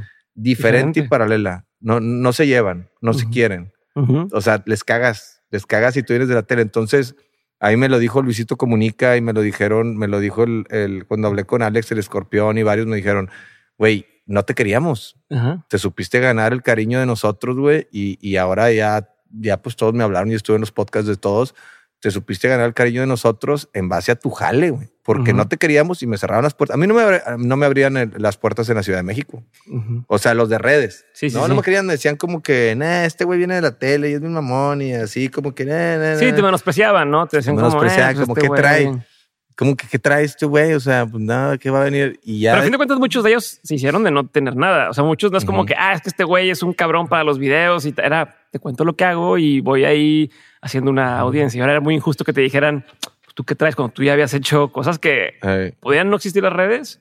Estuviste aquí, estuviste acá, hiciste esto. No te lo podían, eso te puede quitar. Ajá. Entonces ahí la música, cuando ya pegué con la música, Ajá. ya ahí fue donde les dije, ahora sí me la pelan.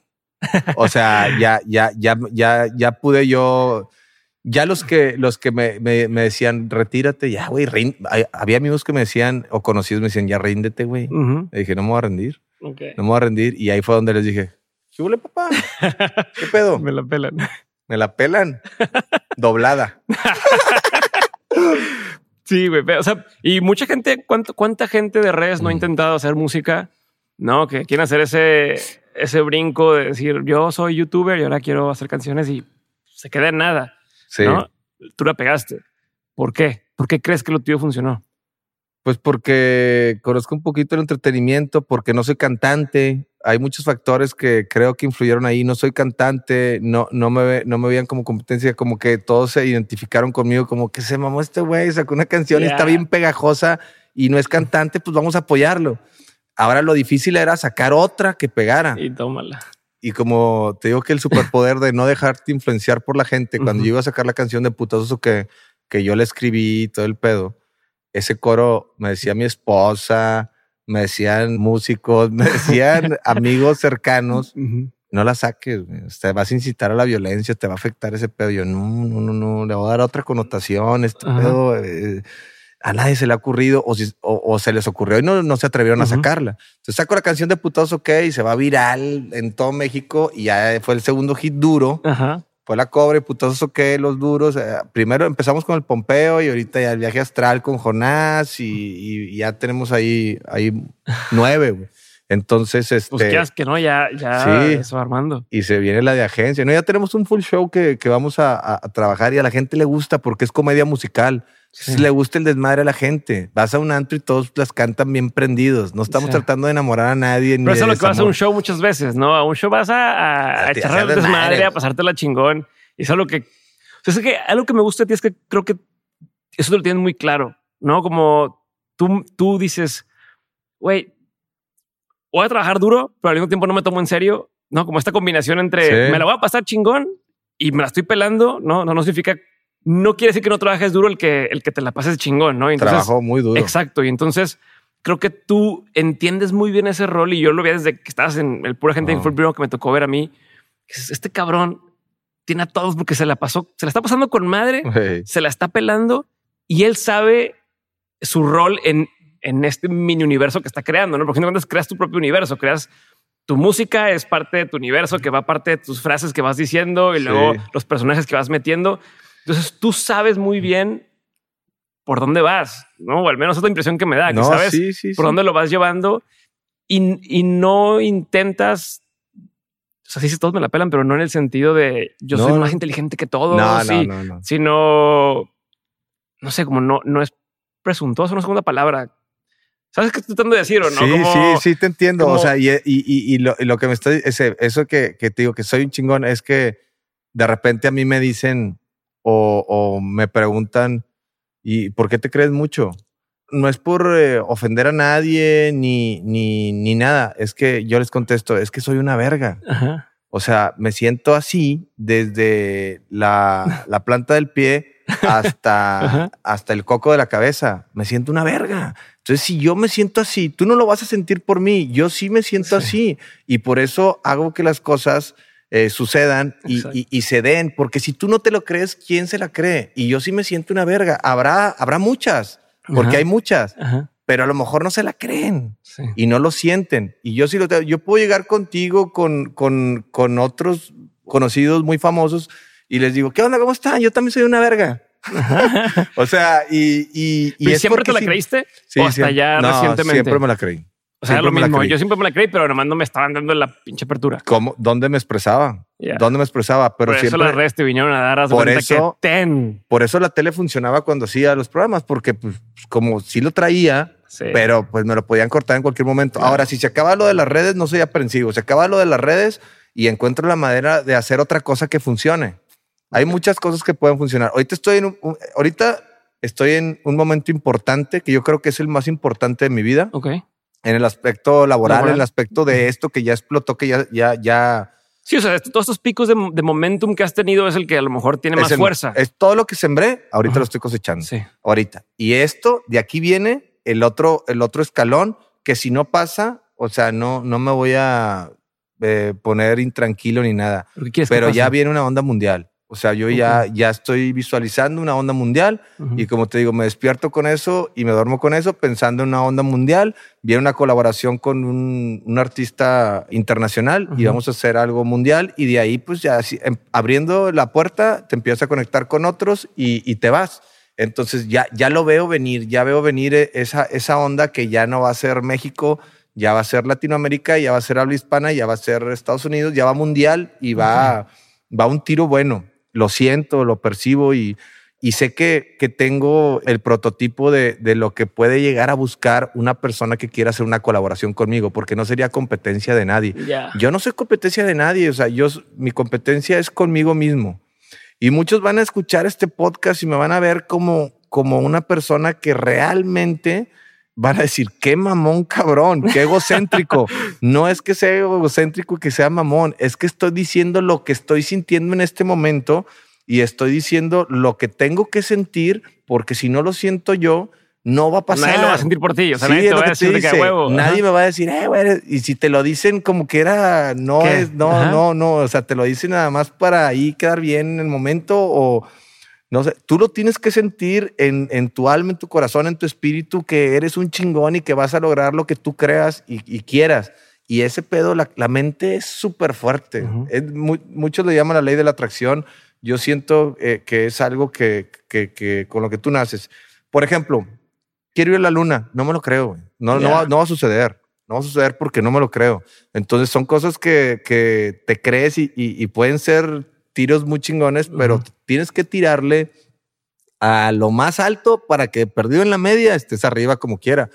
Entonces, es lo que está pasando. Estoy en- ahorita en un momento muy importante que estoy disfrutando, que estoy motivado, que me la creo. Entonces, cuando estás así, eres un arma letal porque te despiertas motivado y empiezas a hacer cosas y andas creativo, eres un arma letal para el entretenimiento. Qué chingón. A ver, y hoy te mencionaste el tema de que te invita, te empieza a invitar gente que a lo mejor tienen más tiempo en la industria en el foco, ¿no? En las redes. En las redes. ¿Cómo no te achicas? O sea, ¿cómo No. pasaba que no te achicaras? ¿Cómo no, no te pones nervioso? Que te- o sea, ¿sabes? Pues es que no son, Así, o sea, más. somos iguales todos, o sea, cada quien trae su onda, pero todos somos iguales. Yo ahorita, por ejemplo, voy a ir al cumpleaños de Alejandro Fernández, estuve en su casa, estuve platicando con él y, y, pues somos iguales, simplemente pues, son el tope, o sea, son el tope, pero pues para allá vamos. O sea, somos, somos, somos, somos iguales, tenemos las mismas condiciones, tenemos dos brazos, dos piernas. Eh, ese güey tiene una voz muy bonita, pero, pero pues yo tengo. Somos cantantes. Sí, somos cantantes, pero, pero yo tengo otras este, aptitudes que, que, que funcionan, como, como siento que, que, que el ángel, el carisma, el brillo, eh, ser una persona que donde te pares este, causes algo, eh, eso, eso lo traes y, y- y también lo puedes trabajar y también lo puedes, este, por ejemplo, tú en el podcast, puedes ser el mejor del podcast a nivel nacional y de ahí tienes que mutar. Allá tener el- que eres el mejor del podcast, empiezas a hacer otra cosa y luego ya empiezas a trabajar, pero ya tienes algo con, con lo que te sientes seguro, con lo que te motivas, con lo que sabes que eres el mejor y empiezas a hacer diferentes cosas. Y fui- así fui yo. Fui de que empe- empecé haciendo esto, ya saliéndonos un poquito de redes. Como todo esto es, es, es un, un trabajo, hay que saber también manejar la lana, ¿no? Entonces, ¿dónde vas a manejar la lana para que la lana se ponga a trabajar por ti? Claro. Y ahí, pues, eh, eh, yo la franquicia, tienen la tienda. tengo, la- tengo las la postrerías, fiesta, tengo la- las enchiladas, el salón de fiestas, que ya tuve un pedo grande por la pandemia, que si tienes negocios tiene que haber pérdidas también y tienes que saber manejarlas, saber lidiar con los problemas también de, de, de todo, de la vida, del matrimonio, de, de los negocios, de los hijos. O sea, entre más tienes, más pedos tienes. Eso está claro. Entonces, los que no corren el riesgo y le tienen miedo al dinero y le tienen miedo a los pedos, pues mejor ni que le muevan, ¿verdad? Si tú quieres tener mucho, vas a tener también muchos problemas, o sea, es normal. Si tú quieres Sí, son tener más fama- variables con las que puede haber temas, ¿no? Desde temas legales, temas Todo. de recursos humanos, temas de todo. Por ejemplo, ahorita eh, eh, hay, un, hay un, un detalle que, que, pues ya me está pasando y yo creo que, que le va a pasar a toda la gente que llegue a, a tener un, un nombre, es de que ya no puedes ir a cualquier lugar. O sea, ya tienes que sacrificar muchas cosas. Ya reuniones con más de 20 personas, ya no, porque donde la cagues en una peda o algo, te toman una Un foto, la video, filtran, un ujú. video, o ya no puedes ir a lugares donde pues estés inseguro porque le puedes caer mal a alguien y te quieren agarrar a chingazos entre más de cinco güeyes, porque cuatro me la pelan, pero ya cinco ya no. este, y, y ese tipo de cosas de que, de que dices, bueno, ya la sacrifico y ya, o sea, pierdes un poco de libertad, pero pues me encanta lo que hago. Claro. O sea, me, me gusta lo que hago y a lo que iba con lo de la onda del, del dinero, ¿cómo, ¿cómo manejarlo? Porque a final de cuentas este pedo se va a acabar y, y es la ruleta rusa de la vida. Altas y bajas, altas y bajas. Yo va a haber un momento en que, en que voy a pasar y va a venir otro, no sé si otro Poncho de Nigris, pero otro parecido. Porque soy único. Oye, ya van a decir, qué mamón, cabrón. Pero es que la verdad, es que lo tienes que Pues decir. La gente no lo dice. O sea, no lo dice, pero cada quien tiene que ser el mejor en lo que hace, o sea, en lo suyo. Yo, por ejemplo, no puedo competir contigo, no puedo competir con Roberto Martínez. Oye, son los mejores en lo que hacen en, en el podcast. Pues bueno, güey, son los más chingones. Ve con ellos, suma, multiplica con ellos y hace el equipo con ellos. Pero, por ejemplo, va a pasar mi momento. O sea, el momento importante va a pasar y eso lo tenemos bien claro como, como en todos los aspectos de la vida son altas y bajas. A veces estás arriba, a veces estás abajo y me ha pasado muchas veces. Pero hay que estar preparado para cuando pase. Y yo creo que eh, el negocio que, que tienen que hacer la gente que ya he estado analizando es, es, es las tierras. La tierra, hay que trabajar la tierra. como empezaron todos colonizando tierras, es lo mismo. Compra tierra, ahí no le vas a perder. Entonces, pues es lo que viene para mí también la construcción. Me voy a meter ese nicho. Me estoy juntando con, con, una desarrolladora importante, yo tengo la plataforma, tengo el conocimiento también, le sé a los negocios, le sé mover, casi, casi no pierdo. Si me das un millón, te lo hago dos y así, o sea, no, no, no, le sé, o sea, porque me ha costado tanto lo, lo, que he ganado, o sea, me ha costado, sé, sé lo que cuesta el dinero, no gasto en pendejadas, no gasto en carros, no gasto en tenis carísimos, no gasto en, en ropa así muy mamona no gasto casi en pasivos, este, trato, porque me ha costado mucho la lana y trato de, de aprovechar bien la lana, a lo mejor me compro un buen relojito, pero no, no se devalúa el reloj. Entonces, o sea, casi no, no, no hago gastos que tengan merma, ¿no? Ni pérdidas. Si acaso viajar para tener un buen recuerdo con la familia y eso sí, o sea, vale la pena, güey. O sea, en los viajes y ¿qué, qué quieres hacer en un futuro, güey? Quiero viajar por el mundo con mi familia. O sea, eso me gustaría hacer porque pues ese pedo no tiene precio. O sea, sí tiene precio los viajes, pero no tiene precio el, el conocer lugares diferentes, los... recuerdos y que al final pues todos nos vamos a morir y que tus hijos tengan recuerdos bonitos de su papá y que, que su papá los, los amó mucho y que, y que fue, fue a toda madre. O sea, no fue un papá eh, de los que te llevan con el régimen que tenemos de educación de toda la vida. Qué chingón. ¿Quieres más agua? Sí, más agua. Vamos a pasar a una sección de preguntas concretas, ¿va? De, la gente. Sí. No, son preguntas concretas que le hago a todos los invitados. ¿Va? Ahí te va. La pregunta es concreta, la respuesta no tiene que serlo, terminas de contestar y avanzamos, güey. No, no tiene que ser así de a bote pronto. cultura general. no, no, no, no, no, son sobre ti, son sobre ti. Son vamos, sobre a, ti. vamos a hablar de filosofía y la sí, ¿Por qué tú crees? ¿En qué año pasó? sí. No, no, no. Pregunta número uno. ¿Cuál es la raíz? Ah, así de que no, no mames, ¿cuál es? Me vale madre. no, ¿cuál ha sido uno de los peores consejos que te ha tocado escuchar o que te han dado? A la madre, un peor consejo que me ha pues es que tengo muy, muy mala memoria, pero así como que un, un mal consejo que me han dado, no, pues un familiar me dijo, este, salte de eso que estás haciendo, o sea, que era lo de las redes sociales, y ponte a estudiar mejor algo, o sea, eh, idiomas y demás. Siento que, que el consejo fue con, con el afán de, de que pensó que no me iba a ir bien, pero pero yo en el fondo yo sabía que me iba a ir bien y el consejo fue como que no creo en ti, este salte y ponte a hacer algo como de provecho. Y, y, no, no, no le hice caso, pero esos consejos, pues recibí muchos de esos, como el ya ríndete, el esto, oye, deberías, ah, también me, me decían que, que me casara desde antes, ¿no? Que ya cásate, ya cásate, y me estaban presionando, ya cásate, ya cásate, ya cásate. Y yo no me voy a casar, me voy a casar en, su momento, en su tiempo, porque pues si me caso ahorita no, no estoy preparado, ¿no? Entonces, e, esos ese tipo de consejos de la presión social, de que le pasa mucho a las mujeres, de que se tienen que casar a cierta edad porque si no se quedan, pues, güey, es mejor estar quedada, estar con un güey que no amas y que estás peleándote todo el día y que estás este, fastidiada y que te hizo la vida de cuadritos y te, y te complicó la existencia, güey, por quedar bien con la sociedad y decir, ay, ya me cansé, ya me casé, qué feliz sí, ya Cumplí las reglas ya cumplí las reglas. Eso es lo que no tienen que hacer. Entonces, yo creo que, que eso es porque, pues, como casi no, casi, casi no, no, no, no tomo consejos. O sea, la neta, siempre hago lo que yo creo y siento la intuición. A ver, y, y entre los que se has tomado, ¿cuál sería uno de los mejores consejos que te han dado? Es que, que me calme a veces, o sea, que le baje las revoluciones de... Soy, soy un poco explosivo de repente cuando me atacan en el aspecto de... Pues se me acaban de dar un consejo una persona que me calmó. Este, me demandaron, ¿no? Por, por, por una, una, una, lana. Yo no tuve nada que ver, simplemente pues por la pandemia y esto fue hace poquito. Y andaba bien caliente, nunca me habían demandado. Y me llegó una, una demanda de, de, de una buena lana y y pues quería agarrar a putazos a los güeyes que me demandaron. O sea, era, era como que, que, que Sí, el pinche coraje. Sí, te quiero hacer daño, así como dame tu dinero. Y yo, espérate, güey, pandemia cerrado, está, no funciona. Este, una pandemia nos tocó a nosotros en 150 años. Eh, güey, ¿por qué me quieres chingar? O sea, sentí así, entonces tenía un coraje así que duré dos días con él. Esto acaba de pasar. Apenas se me está pasando el coraje.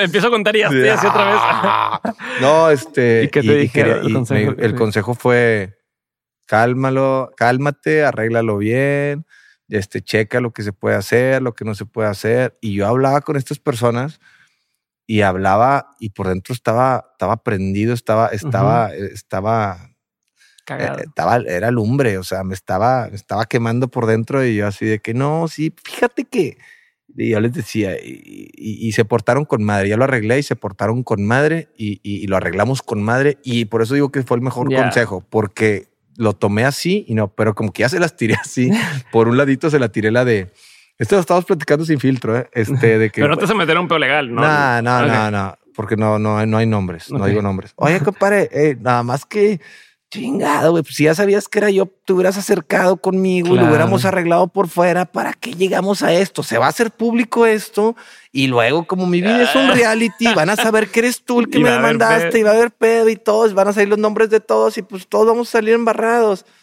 Y eso, pues a lo mejor, quieras o no, pues a lo mejor este. Pues usando tus herramientas, güey. Pues cuentas. herramientas, sí, o sea, estrategias para Ujú. poder bajar ahí y se arregló bien, buenas personas. A fin de cuentas, buenas Sí, personas, que si hubieras pero llegado encabronado, te hubiera no, pues te chingan, el- porque enojado eh, tomas decisiones con el estómago y, y- y la cagas. Y sí, yo, y, y a fin de cuentas dices, bueno, pues ya pago la lana, toda la que sea, pero les quiero dar unos putazos. Y, o sea, Sí. y te vas y la cagas y sales perdiendo por todos lados. Entonces, hay que tomar las cosas con calma.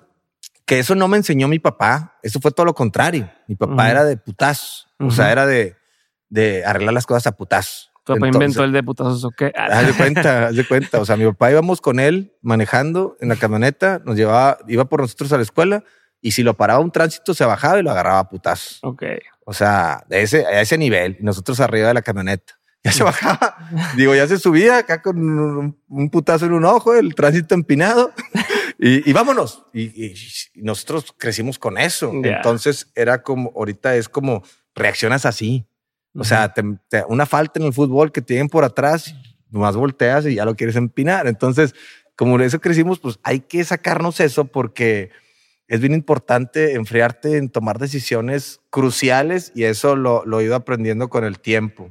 También en la tele me peleaba mucho, o sea, con, con otros conductores o con, o con productores, así Ya. que, y, y era por eso, o sea, por eso, por las cadenas. el ¿no? chip ahí en automático, se cuenta. Ajá. No como Y que lo ya- has programado. y ya tengo, tengo mucho tiempo de no pelearme y ya no me quiero pelear. Ya no, siento que yo creo que ya no aguantar o, o la puedo cagar. O sea, ya no, Sí. ya no, ya no aguantaría un, un coraje porque estoy en, estoy vibrando, así como usted dice, estoy vibrando alto, pero en buena onda, así de colores, en, de colores pasteles, Ajá, así, ajá. alegría. Animalitos del bosque. Sí, animalitos del bosque. El pinche pajarito azul se me para aquí y empieza y la chingada. La Ok. mosca me quiere y todo. O sea, y no quiero como que embarrar este momento con, Sí, con tener algún problema con ajá. alguien. O sea, no, ya no quiero tener problemas con nadie. No, no me gusta. Chingón. ¿Cuál era un consejo que tú antes dabas como un buen consejo y que con la experiencia ya no darías? Yo no soy bueno para dar consejos, güey. sigues No, sin dar buenos consejos. Pero Yo no, güey. seguro no, algo te sé. preguntaban antes y tú Este, dabas de que haz de esto. consejos de vida, pues Ajá. lo que estamos platicando, que, que disfruten la vida, que pero, encuentren pero lo que les gusta consejos, hacer. pero, un consejos que consejo digas, así que, conciso que de digas, ya no lo daría. No, o sea, un consejo que Ah. antes tú decías, cuando me decían esto, yo decía, esto es un buen consejo que hoy ya no creo que sea, sea tan buen consejo con tu experiencia, con lo que has aprendido. Pues a lo mejor tiene que ver con lo mismo, de que no te dejes, de que si alguien te quiere Ya. hacer algo, o sea, pues tú pégale más fuerte, ese tipo de cosas, ¿no? Que ahorita se lo diga a Ponchito, que a lo mejor la estoy cagando grande, pero si a Ponchito un niño en la escuela le pega, ay, lo van a cortar esto y lo, se, va, se va a hacer, se va a hacer un pedo. No, le he dicho de que nada más no te dejes, o sea, siempre hay el niño manchado en la escuela, Sí. entonces le digo, no te dejes, si te pega, pues tú pégale también Sí. para que no te agarre de pendejo, nada más. Yo creo sea, que no, quien no sea papá no va a entender esto que estás diciendo. Porque yo lo veo con, con mi niño que tiene dos años. Pues no sé qué pégale a otro, pero sientes bien pinche cuando otro niño Pues sí. le, le hace algo y a veces hay niños más grandes y no sé, está en el trampolín, en la el brincolín y llegan más grandecitos Manchados. y brincando hacia el lado del güey, pues apenas está ahí. ¿Tú tienes un hijo de cuántos años? Dos años, dos años. Entonces el güey llega con todos y es un pan de Dios y quiere abrazar a todo el mundo y así. Dices, che, huerco cabrón, o sea, ¿por qué? ¿Por qué? Te dan ganas de decirle, pégale, güey. Entonces te entiendo, entiendo tu sentimiento. Entonces, Entiendes eso, eh, pero ese, o sea, no lo estoy diciendo con el afán de, de Sí, hacerlo violento. exacto, No, exacto. Hacerlo violento no, que se sepa defender nada Sí, más, claro. que se defienda, que no lo agarren de pendejo, porque eso también nos lo enseñó mi papá y, y eso fue una herramienta importantísima para nosotros de que, de que pudiéramos creérnosla y, y salir adelante. Y O sea, en inglés le llaman stand your ground, como decir, de, aquí estoy, güey. No, o sea, sí, no, ajá, no, no me vas a agarrar de pendejo, tal, Sí. porque si no te agarras, a, a- a mí me pasaba, o sea, en la escuela me, ¿Te me, golpeaban? me empezaban a bullear Ajá. y yo me aventaba el tiro. O sea, yo Ok. no, yo no era de que me dejaba una dos veces y le decía, güey, grandote, bueno, aunque me partas de madre, vámonos a- en la salida y, y nos aventamos un tiro aunque me ganes, pero ya te ganas Ya. el respeto y ya. Esa era la forma anterior o de antes de, de ganarte el respeto. Ahorita ya, la, ya ahorita, no, no, no, nadie pelea, nadie- y está bien, pero pues los güeyes que son manchados no van a dejar de ser manchados y en su casa hay papás que Los sí son, pinche. son malos, o sea, los tratan mal, son agresivos, entonces llegan a la escuela y se desquitan con los compañeritos buena onda. Ponchito es, un, es de, de muy buen corazón, mis hijos son de buen corazón y, y- y son personas de bien. Entonces, nada más que no se dejen. Si el güey te pega, pues tú también dale un chingazo para que sepa que tú también sabes Sí, pegar sí, y sí. ya, o sea, nada más. Pero no quiero que hagan un corto de De esto. este pedacito y lo van que a- digan, sí. ah, este güey lo va, a hacer un va a crear un asesino. No, No. o sea, es, es la forma de, de como papá protegerte a que no te duela que llegue puteado. La vez pasada llegó del, del kinder todo mordido, güey. No mames. O sea, me dio una cagada Claro, de claro. que, y aparte, como maestros de cabrón, que Tráeme al papá del pinche hueco ese para la puta. Y así a la directora le dijo, ¿dónde está la chica? Porque pues no, que no le puede hacer nada. O y luego sentí una saben. O sea, también el otro niño es, a veces Pues es le un problema de- del niño que dice, Yo le dije, mételo con los eh, pinche caníbal, mételo. Me- yo le dije a la directora, mételo con los niños que muerden, que se muerdan entre todos. Siempre hay, siempre hay Sí, sí, dos, siempre tres hay, niños ajá. que muerden en el salón. Mételos a los tres en un pinche salón y que se muerdan, que se acaben los ojetes. Sí, porque, oye, eh, tal todos los niños buenos y ahí te muerde y muerde. y te- yo, ni una pinche mordida más quiero, ¿eh? Así es que aléjenmelo. les digo. Pero esos- muchos de esos niños sufren también, güey. O sea, muchos de esos niños tienen estos temas que dices, ¿no? De que los papás no ponen atención o lo que quieras, ¿no? Y es su forma de, de llevarlo, pero sí. Deja que muerdan a tu hijo. No, no, no, a- sí, sí, sí. vas- te la- te te- vas a te- ganchar bien duro. Ya ha pasado, la vez pasada llegó arañado así a la cara, un arañazo. Pobre- ¿Por qué? Porque tenía una pelota y no se la quiso dar a alguien y le hicieron así, güey. Cabrón, y el vato No, no, yo supo sentí- ni qué hacer. Yo sentí así como, o sea, cuando llegó mordido y, y, y estas mordidas, ¿qué pedo? Dos mordidas, una en la panza y una en el brazo. Y yo, ¿qué pedo? Ponte el pinche canibalito. o sea, sí me sentí así, claro, güey. es, es que Y- la reacción es Pues, imposible no, no. Porque pues mi hijo es bien bueno, o sea, son bien buenos mis hijos, todos los tres. Y este, y sí, pero no, no lo estamos diciendo en mala onda, estamos tratando de. no pasa nada, una- la gente lo va y quien no lo entienda no importa que no lo entienda. bueno, o sea, va- vale madre, ya, pero o sea, es, es una plática de, de amigos de que de que así se siente y Sí. todos lo- los que los que tienen hijos se van a identificar y lo van a sentir o cuando tengan hijos se van a dar cuenta. van a decir, ah, sí es cierto. No, sí, güey, o sea, sí, sí hay eh, los grandes son bien manchados. Sí, O sea, yo voy al parque y los suelto a mis hijos y estoy viendo y los grandes son bien manchados. sí. Y más Hay unos, hay unos sí, como que. Ah, buena onda. Pero hay, y más cuando, sí, pero el empujón por atrás y cáete y que no, nadie vio. Yo, ¡Ey! ¡Cabrones! La- yo sí, yo sí.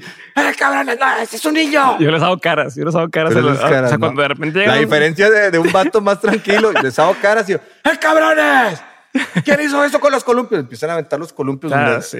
¿Te acuerdas del columpiazo viejo que ¡pac! y te abrías? Sí, de eran- metal. los columpios antes eran de metal. Ahorita ya los hicieron así como de plástico. para así más- proteger a todo el mundo. Sí, pero antes sí venía chingas, bueno, empiezan a aventar el columpio, ya va pasando el niño y moco. Sí. Pero pues sí, así. Te va a cambiar. Ajá. Siguiente pregunta. ¿Qué opinión tienes que poca gente comparte contigo? Pues es que no, no, no me viene a la cabeza así nada. ya estoy bien tostado. Este, una opinión que tenga que. es esa opinión que cuando estás en una cena dices Pues- y mucha gente no está de acuerdo con, con eso. Pues a lo mejor mi forma de hablar, de, de, de, de expresarme, de, de decir las cosas, de no tener filtro. A veces este, la gente no está acostumbrada a que les digan sus verdades, porque te puedes hacer de muchas enemistades. pero pues te voy a mentir para complacerte o te voy a decir la verdad y te molestas. No sé, hay, hay, hay que tener tacto, lo he sabido manejar, pero pues yo voy por la vida siendo sincero, siendo transparente, siendo muy orgánico y, y eso a mucha gente no le gusta. O sea, Sí. güey, me, me caga el... No puedo con el, con la hipocresía, o sea, con el, hola, ¿cómo estás? Ay, ¿cómo te ha ido, güey? Ay, tenía muchas ganas de verte. Y las viejas y todo. es que en serio, qué padre este. Y nada Se más se voltea así, ay, no mames, ay, no mames. Si, si estabas diciendo que, que estaba ojete la pinche falda, o sea, Sí. y los zapatos y todo, o sea, yo lo veo con, la- con, con las mujeres, pero en mi caso con los vatos. Yo sé que a un vato le caigo mal o le cago y que te saluda, ya, la compadre, ya tenía ganas de verte y que qué bueno que viniste y Me todo. Y tú, güey. ay, bueno, mames. En serio, a mí cuando me cae mal alguien, no, ni, ni siquiera lo saludo. Ya. Entonces digo, eh, me cagas. Así, o sea, literal, de que no mames, sabes que te cago, me cagas, güey. Bye. Así, o sea, en la reunión Ok, y, ok. y- y que se ponga la fricción, pero es nada más, eh, güey, me cagas. O sea, no me gusta ser hipócrita y no me gusta este, tratar de agradar a nadie. O sea, Ok. o sea, querer agradar a alguien para, eh, para la aceptación del, del grupo social, no. Yo por eso le digo a la gente, si tú no, no cabes en ese grupo, no eres como espejo de los demás, no, no, no, no, no eres, No te hallas, no no conectas, no te hallas ahí, güey, aléjate del grupo y crea el grupo de amigos con el que puedes estar, porque a lo mejor los amigos de toda la vida, este, sí conectas, pero normalmente hay dos, tres líderes en el grupo y entonces empiezan los choques con esos güeyes y luego hay güeyes que, que empiezan a meter cizaña con, o, o mujeres con, las de- con los demás vatos y les hablan, les hablan en directo. Ah. Oye, este vato se está pasando adelante. Empieza Sí. con el complot y eso ya es Y todos los subgrupos de Sí, WhatsApp, los el grupo y el subgrupo en el que no estás. en el que sí. no estás, Ajá, ajá. en el que no estás, que te estás reventando. Y yo así, eso ya, güey, haz de cuenta que, que ese pedo ya, ya lo pasé hace mucho, güey. Como que todos están compitiendo por ser el líder de, de- del grupo, el líder de opinión, el líder. Sí. Entonces te empiezan a reventar. Y eso es lo que sucede también en otra dimensión en las redes sociales, que también la gente se siente ofendida por algún comentario y que dice, no está bien lo que estás diciendo.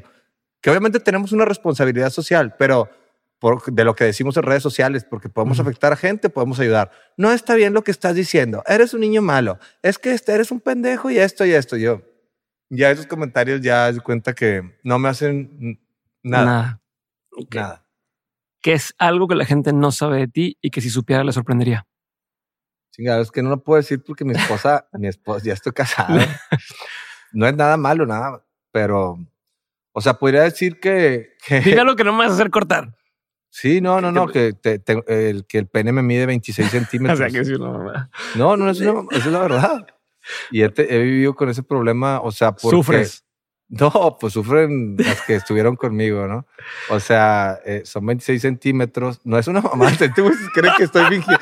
Creo que pues quieres tentarle o qué. No, estoy, estoy diciendo bien. Ustedes tampoco me creen. No, la neta es algo que nadie sabe. Y pues afortunada mi esposa, pero sí, son 26 centímetros y sí, pues no sé. Nada más checa, checa las manos. Pero son chiquitas, güey, las manos. Ah, ¿Por qué? Ponme las tuyas para que veas. Mira, pinches manos de chango. Está bien, güey. ¿Esa es tu respuesta? Pues es que, es que eh, puede ser eso y Oh. que, pues es que la otra es una pendejada. O sea, es, es, es una pendejada que, Esto es lo serio, lo pasado. sí, eso es lo Sí, serio, sí, güey. sí, Es claro. Un pedo médico también que tuve.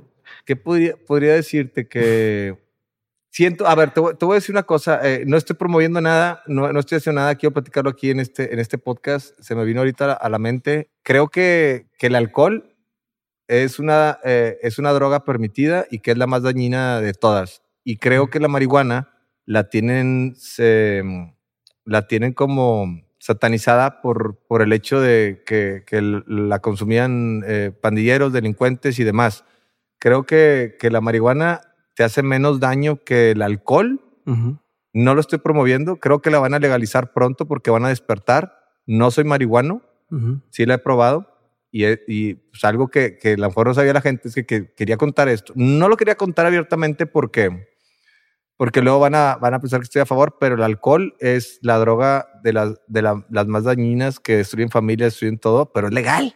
Entonces, siendo legal, entonces está bien, para la gente está bien, pero el alcohol es una mierda.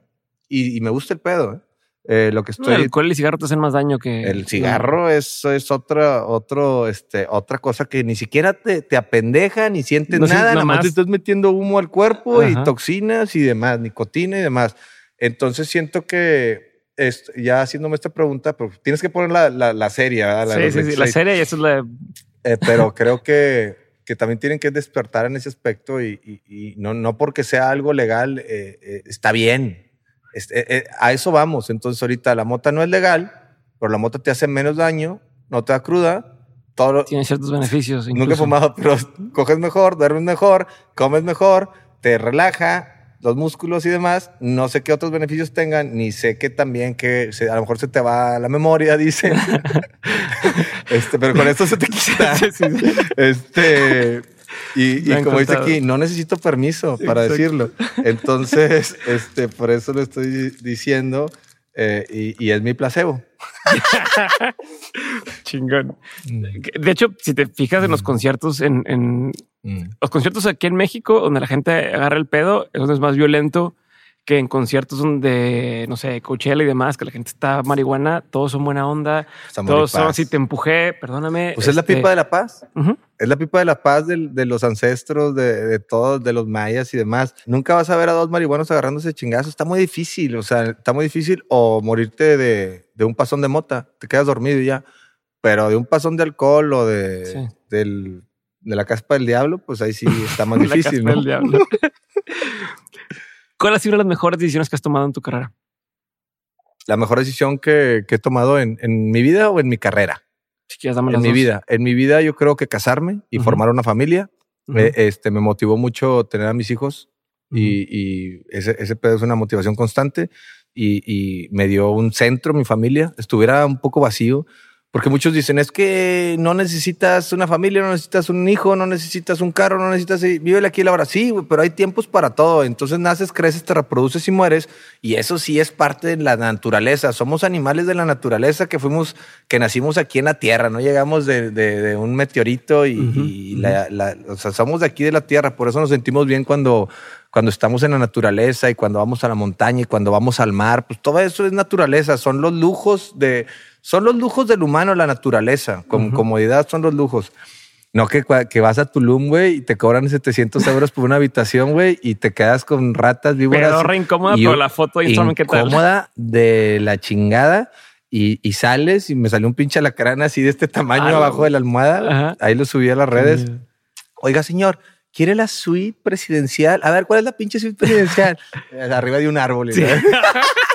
¿no? Este, entonces, pero me gusta, me gusta. Me No gusta tiene ese baño, tiene que bajar del árbol para el Te- baño. Te, cagas de, te- tienes que cagar del, del árbol y, y- y ya eh, llegan a consumirla ahí los escarabajos sí. y la chingada de Se la hace mierda. café con eso. Sí, se hace café y ahí empieza todo natural, todo natural. Te apagan el clima a las 8 de la mañana, estás sudando como perro y estás pagando si te tienes, te que, ba- te tienes que bañar a jicarazos y la chingada, ah, con madre, no, güey, lo que queremos ya es comodidad después de los 40 años y, y- y- y poder este, aprovechar lo que hemos trabajado para estar cómodos, tirando huevita. Oye, y esa es una haberme casado y en la onda profesional no, no escuchar a nadie. O sea, no, no- Ya. o sea, no dejarme influenciar por comentarios de los demás que ya te lo había dicho. O sea, porque si no te desvían de tu visión, de tu intuición, te desvían y ya la cagaste porque ya no eres tú.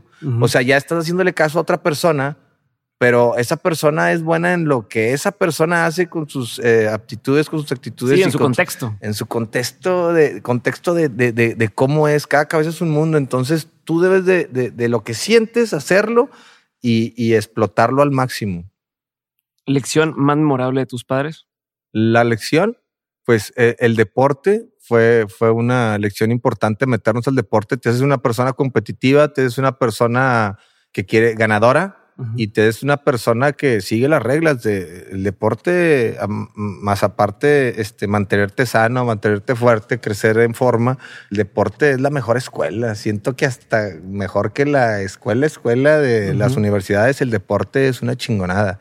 Te hace una mejor persona y te salva la vida de muchas cosas, de vicios, de, de cualquier cosa, porque ah, creas un hábito, generas endorfinas, te sientes bien y oxigenas todo tu cuerpo. Y yo creo que el deporte es una lección que me dejó mi papá muy importante, esa y, y- y ser una persona de bien, tener palabra, tener huevos y tener palabra, porque eh, si no tienes palabra, no vales nada. Ya. O sea, eso sí, sí las personas, yo, yo he lidiado con muchas personas que ya las leo así a, a kilómetros de distancia y ya sé que me va a venir a chingar y ya sé que me va a venir a tirar un rollo que no sé qué. Ahora estuve trabajando con, bueno, no trabajando, me utilizó una persona que, que vende cursos y como he utilizado a varios eh, cursos de esos de, de todo, güey. Ahora saca cursos hasta cómo ser viral, ¿Cómo vas a vender un curso cómo ser viral en redes sociales si tú no eres viral? Pero bueno, eh, ahorita hay muchos charlatanes que, que venden cursos de, de, de todo. El, el punto es, este, te utilizan, te bajan la, la base de datos, la mía, Sí, la del otro, la del otro, le bajan la base de datos a todos. Por eso, por eso anda ahí, andan ahí buscando hacer colaboraciones porque solos, porque solos no los pelaría no- nadie. Entonces andan buscando colaboraciones para agarrar la gente de todos y al final sacan uno y pues ya, ya le venden a toda la gente. Claro. Tienen todo el mercado, ¿no? De los comediantes, de, de los influencers, de los cantantes, de todos los ámbitos. Entonces te van bajando la base de datos y eso pues no se vale. Pero de todo aprendes y de todo, de todo sacas lo mejor y el mejor provecho y, y- y, pues he ido aprendiendo nada más y ya, ya me, ya me he hecho más elitista con ciertas personas o con, o con algunas. eh, Sí, ahora lees desde lejos y pones tu. ya pues ya, si te chingan a la primera, ya, ya cuando te- a la primera, esto se trata de ganar, ganar. Aquí me invitaste, analicé qué se trata del podcast, vi tu forma, vi todo, dije, está con madre, suma. Tú me sumas a mí, yo te sumo a ti, este pedo a lo mejor algo, algo se hace viral, algo funciona. eh, vamos a darle y así es como surgen este, las pláticas, así Ujú. como se conoce la persona. Pero si yo vengo aquí y tú me meditas, me mermas y pones lo mejor de ti, lo peor de mí, Ah. y, y tú sales ganando y yo le gané y lo hice ver como pendejo y todo, todas esas, esas cosas que pasan, pues, pues siento yo que es nada más una vez y lo único que va a pasar es que de boca en boca te vas a ir acabando y te vas a ir hundiendo y al final este, nadie va a querer trabajar contigo. Entonces a mí me gusta cuando trabajo con alguien, güey, ayudarlo, ayudarlo. Que te vaya con madre, güey, porque en algún momento te voy a ocupar cuando al que pisas al subir te lo topas al bajar. Entonces, en algún momento me, va- me vas a decir, eh, güey, este, este güey eh, me apoyó, me ayudó, güey, eh, ¿qué ocupas? Y así le he hecho yo con toda la raza que ha estado conmigo de verdad, o sea, de, de ley. Justo lo dijo Jonás. Saluda a toda la gente que te topas de su vida porque en la bajada te los vas a volver a topar, güey. Sí, sí, Está sí, cabrón. sí, sí, sí, así es. Lección más memorable que te han dejado tus hijos. Mm. La lección que, que creo que, que me han dejado, bueno, antes tomaba tigres y leones y la chingada, entonces lo dejé de hacer desde que nacieron mis hijos, le bajé las revoluciones, empecé a disfrutar más la vida, pero la lección más, más memorable que me han dejado mis hijos es que, que no deje de ser niño, que, que nunca deje de ser niño, aunque ya estemos viejos. Yo ya tengo 45 años. Yo creo que voy a llegar a los 70 años sintiéndome, o sea, no voy a matar a mi niño interior porque ese pedo me- no, no voy a perder la capacidad de asombro, voy a seguir aprendiendo cosas y, y- y los veo a ellos y los veo cómo disfrutan todos los niños y digo, wow, güey. De hecho, yo siento mi corazón fuera de mí en mis hijos y yo veo a ellos cómo disfrutan las cosas y yo las vuelvo a disfrutar. que Exacto. cuando, cuando yo era niño no me daba cuenta. Entonces ahorita lo estoy disfrutando más, güey, porque yo veo la emoción en- con la que viven las, las cosas y yo soy un niñote, entonces yo también me pongo a pendejear con ellos.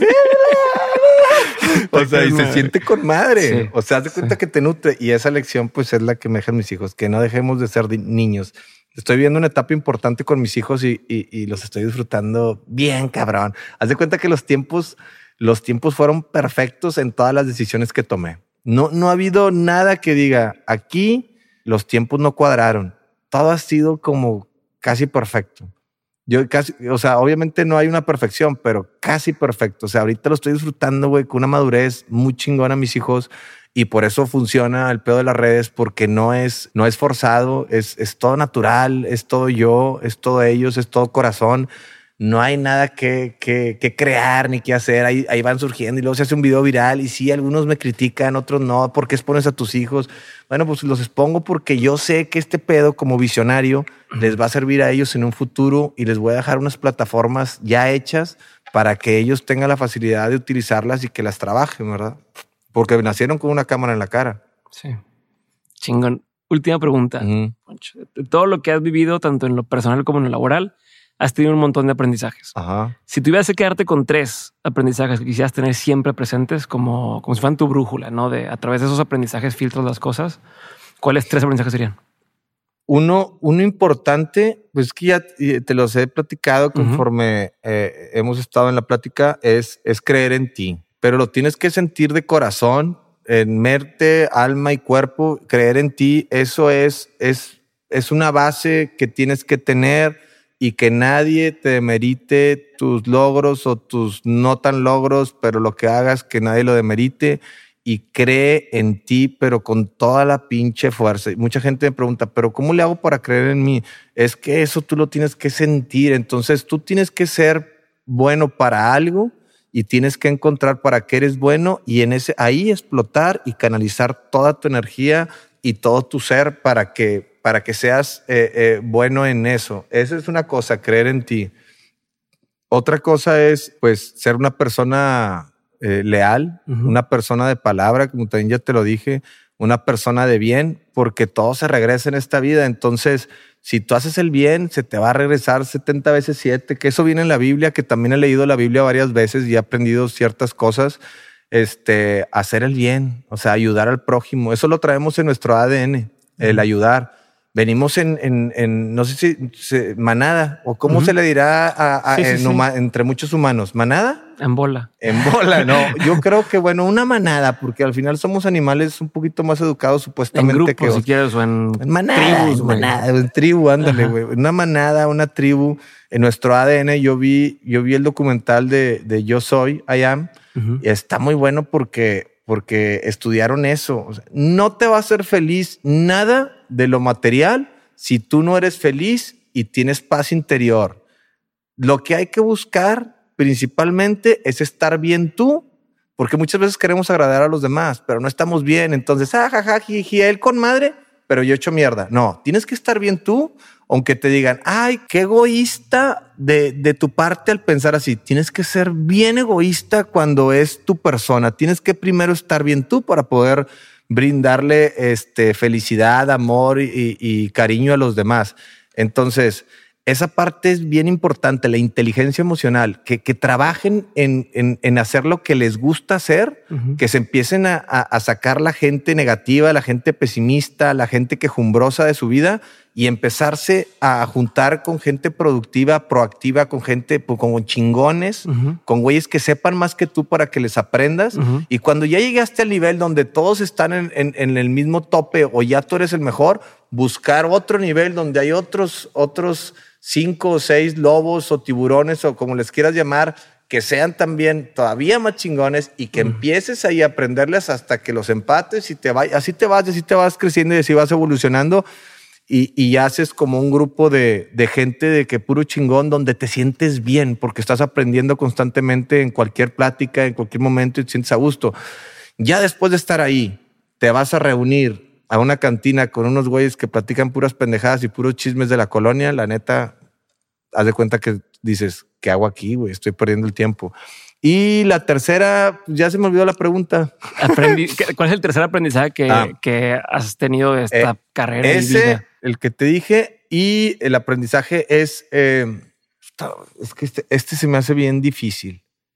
Nunca vas a aprender y nunca vas a saber en quién confiar, pero tienes que aprender a leer a las personas y entablar una, una buena conversación para poder saber si esa persona eh, empatiza contigo, si hace, si hace espejo contigo y si puedes llegar a confiar en esa persona, pero la gente cambia. Entonces, el, el aprendizaje es esas dos y juntarte con, con personas que, que sean eh, personas de bien, de buen corazón, porque, porque la van a pensar dos veces para hacerte daño. Porque si no pierdes, o sea, al final pierdes. Si tú haces mal, todo se regresa.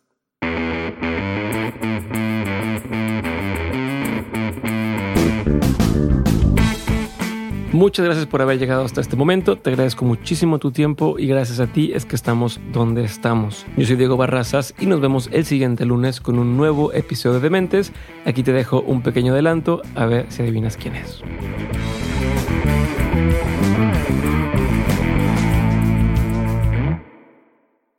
Fue algo muy chistoso porque realmente por alguna razón le caía bien a las bandas. Entonces, haz de cuenta que me esperaba y me esperaba que salieran al baño y les decía, o les escribía por, MySpace, o, los buscaba, y ellos eran los que más me ayudaban. Y cuando no tenía acceso a las bandas, tal cual era pararme y decirles, eh, vengo de acá, me, me, llamaron, inventaba nombres, o sea, veía, por ejemplo, eh, había veces que veía cómo se llamaba el manager de la banda en MySpace y decía, ah, es que me invitó el manager, así ah, como se llama, y decía el nombre y me pasaban.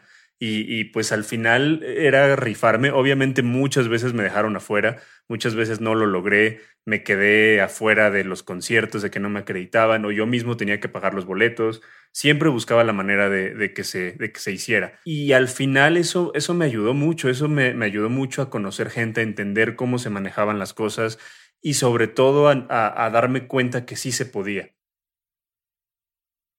Judy was boring. Hello. Then Judy discovered ChumbaCasino.com. It's my little escape. Now Judy's the life of the party. Oh, baby, mama's bringing home the bacon. Whoa, take it easy, Judy. The Chumba life is for everybody. So go to ChumbaCasino.com and play over 100 casino-style games. Join today and play for free for your chance to redeem some serious prizes. ChumbaCasino.com. No purchase necessary. Void where prohibited by law. 18 plus terms and conditions apply. See website for details.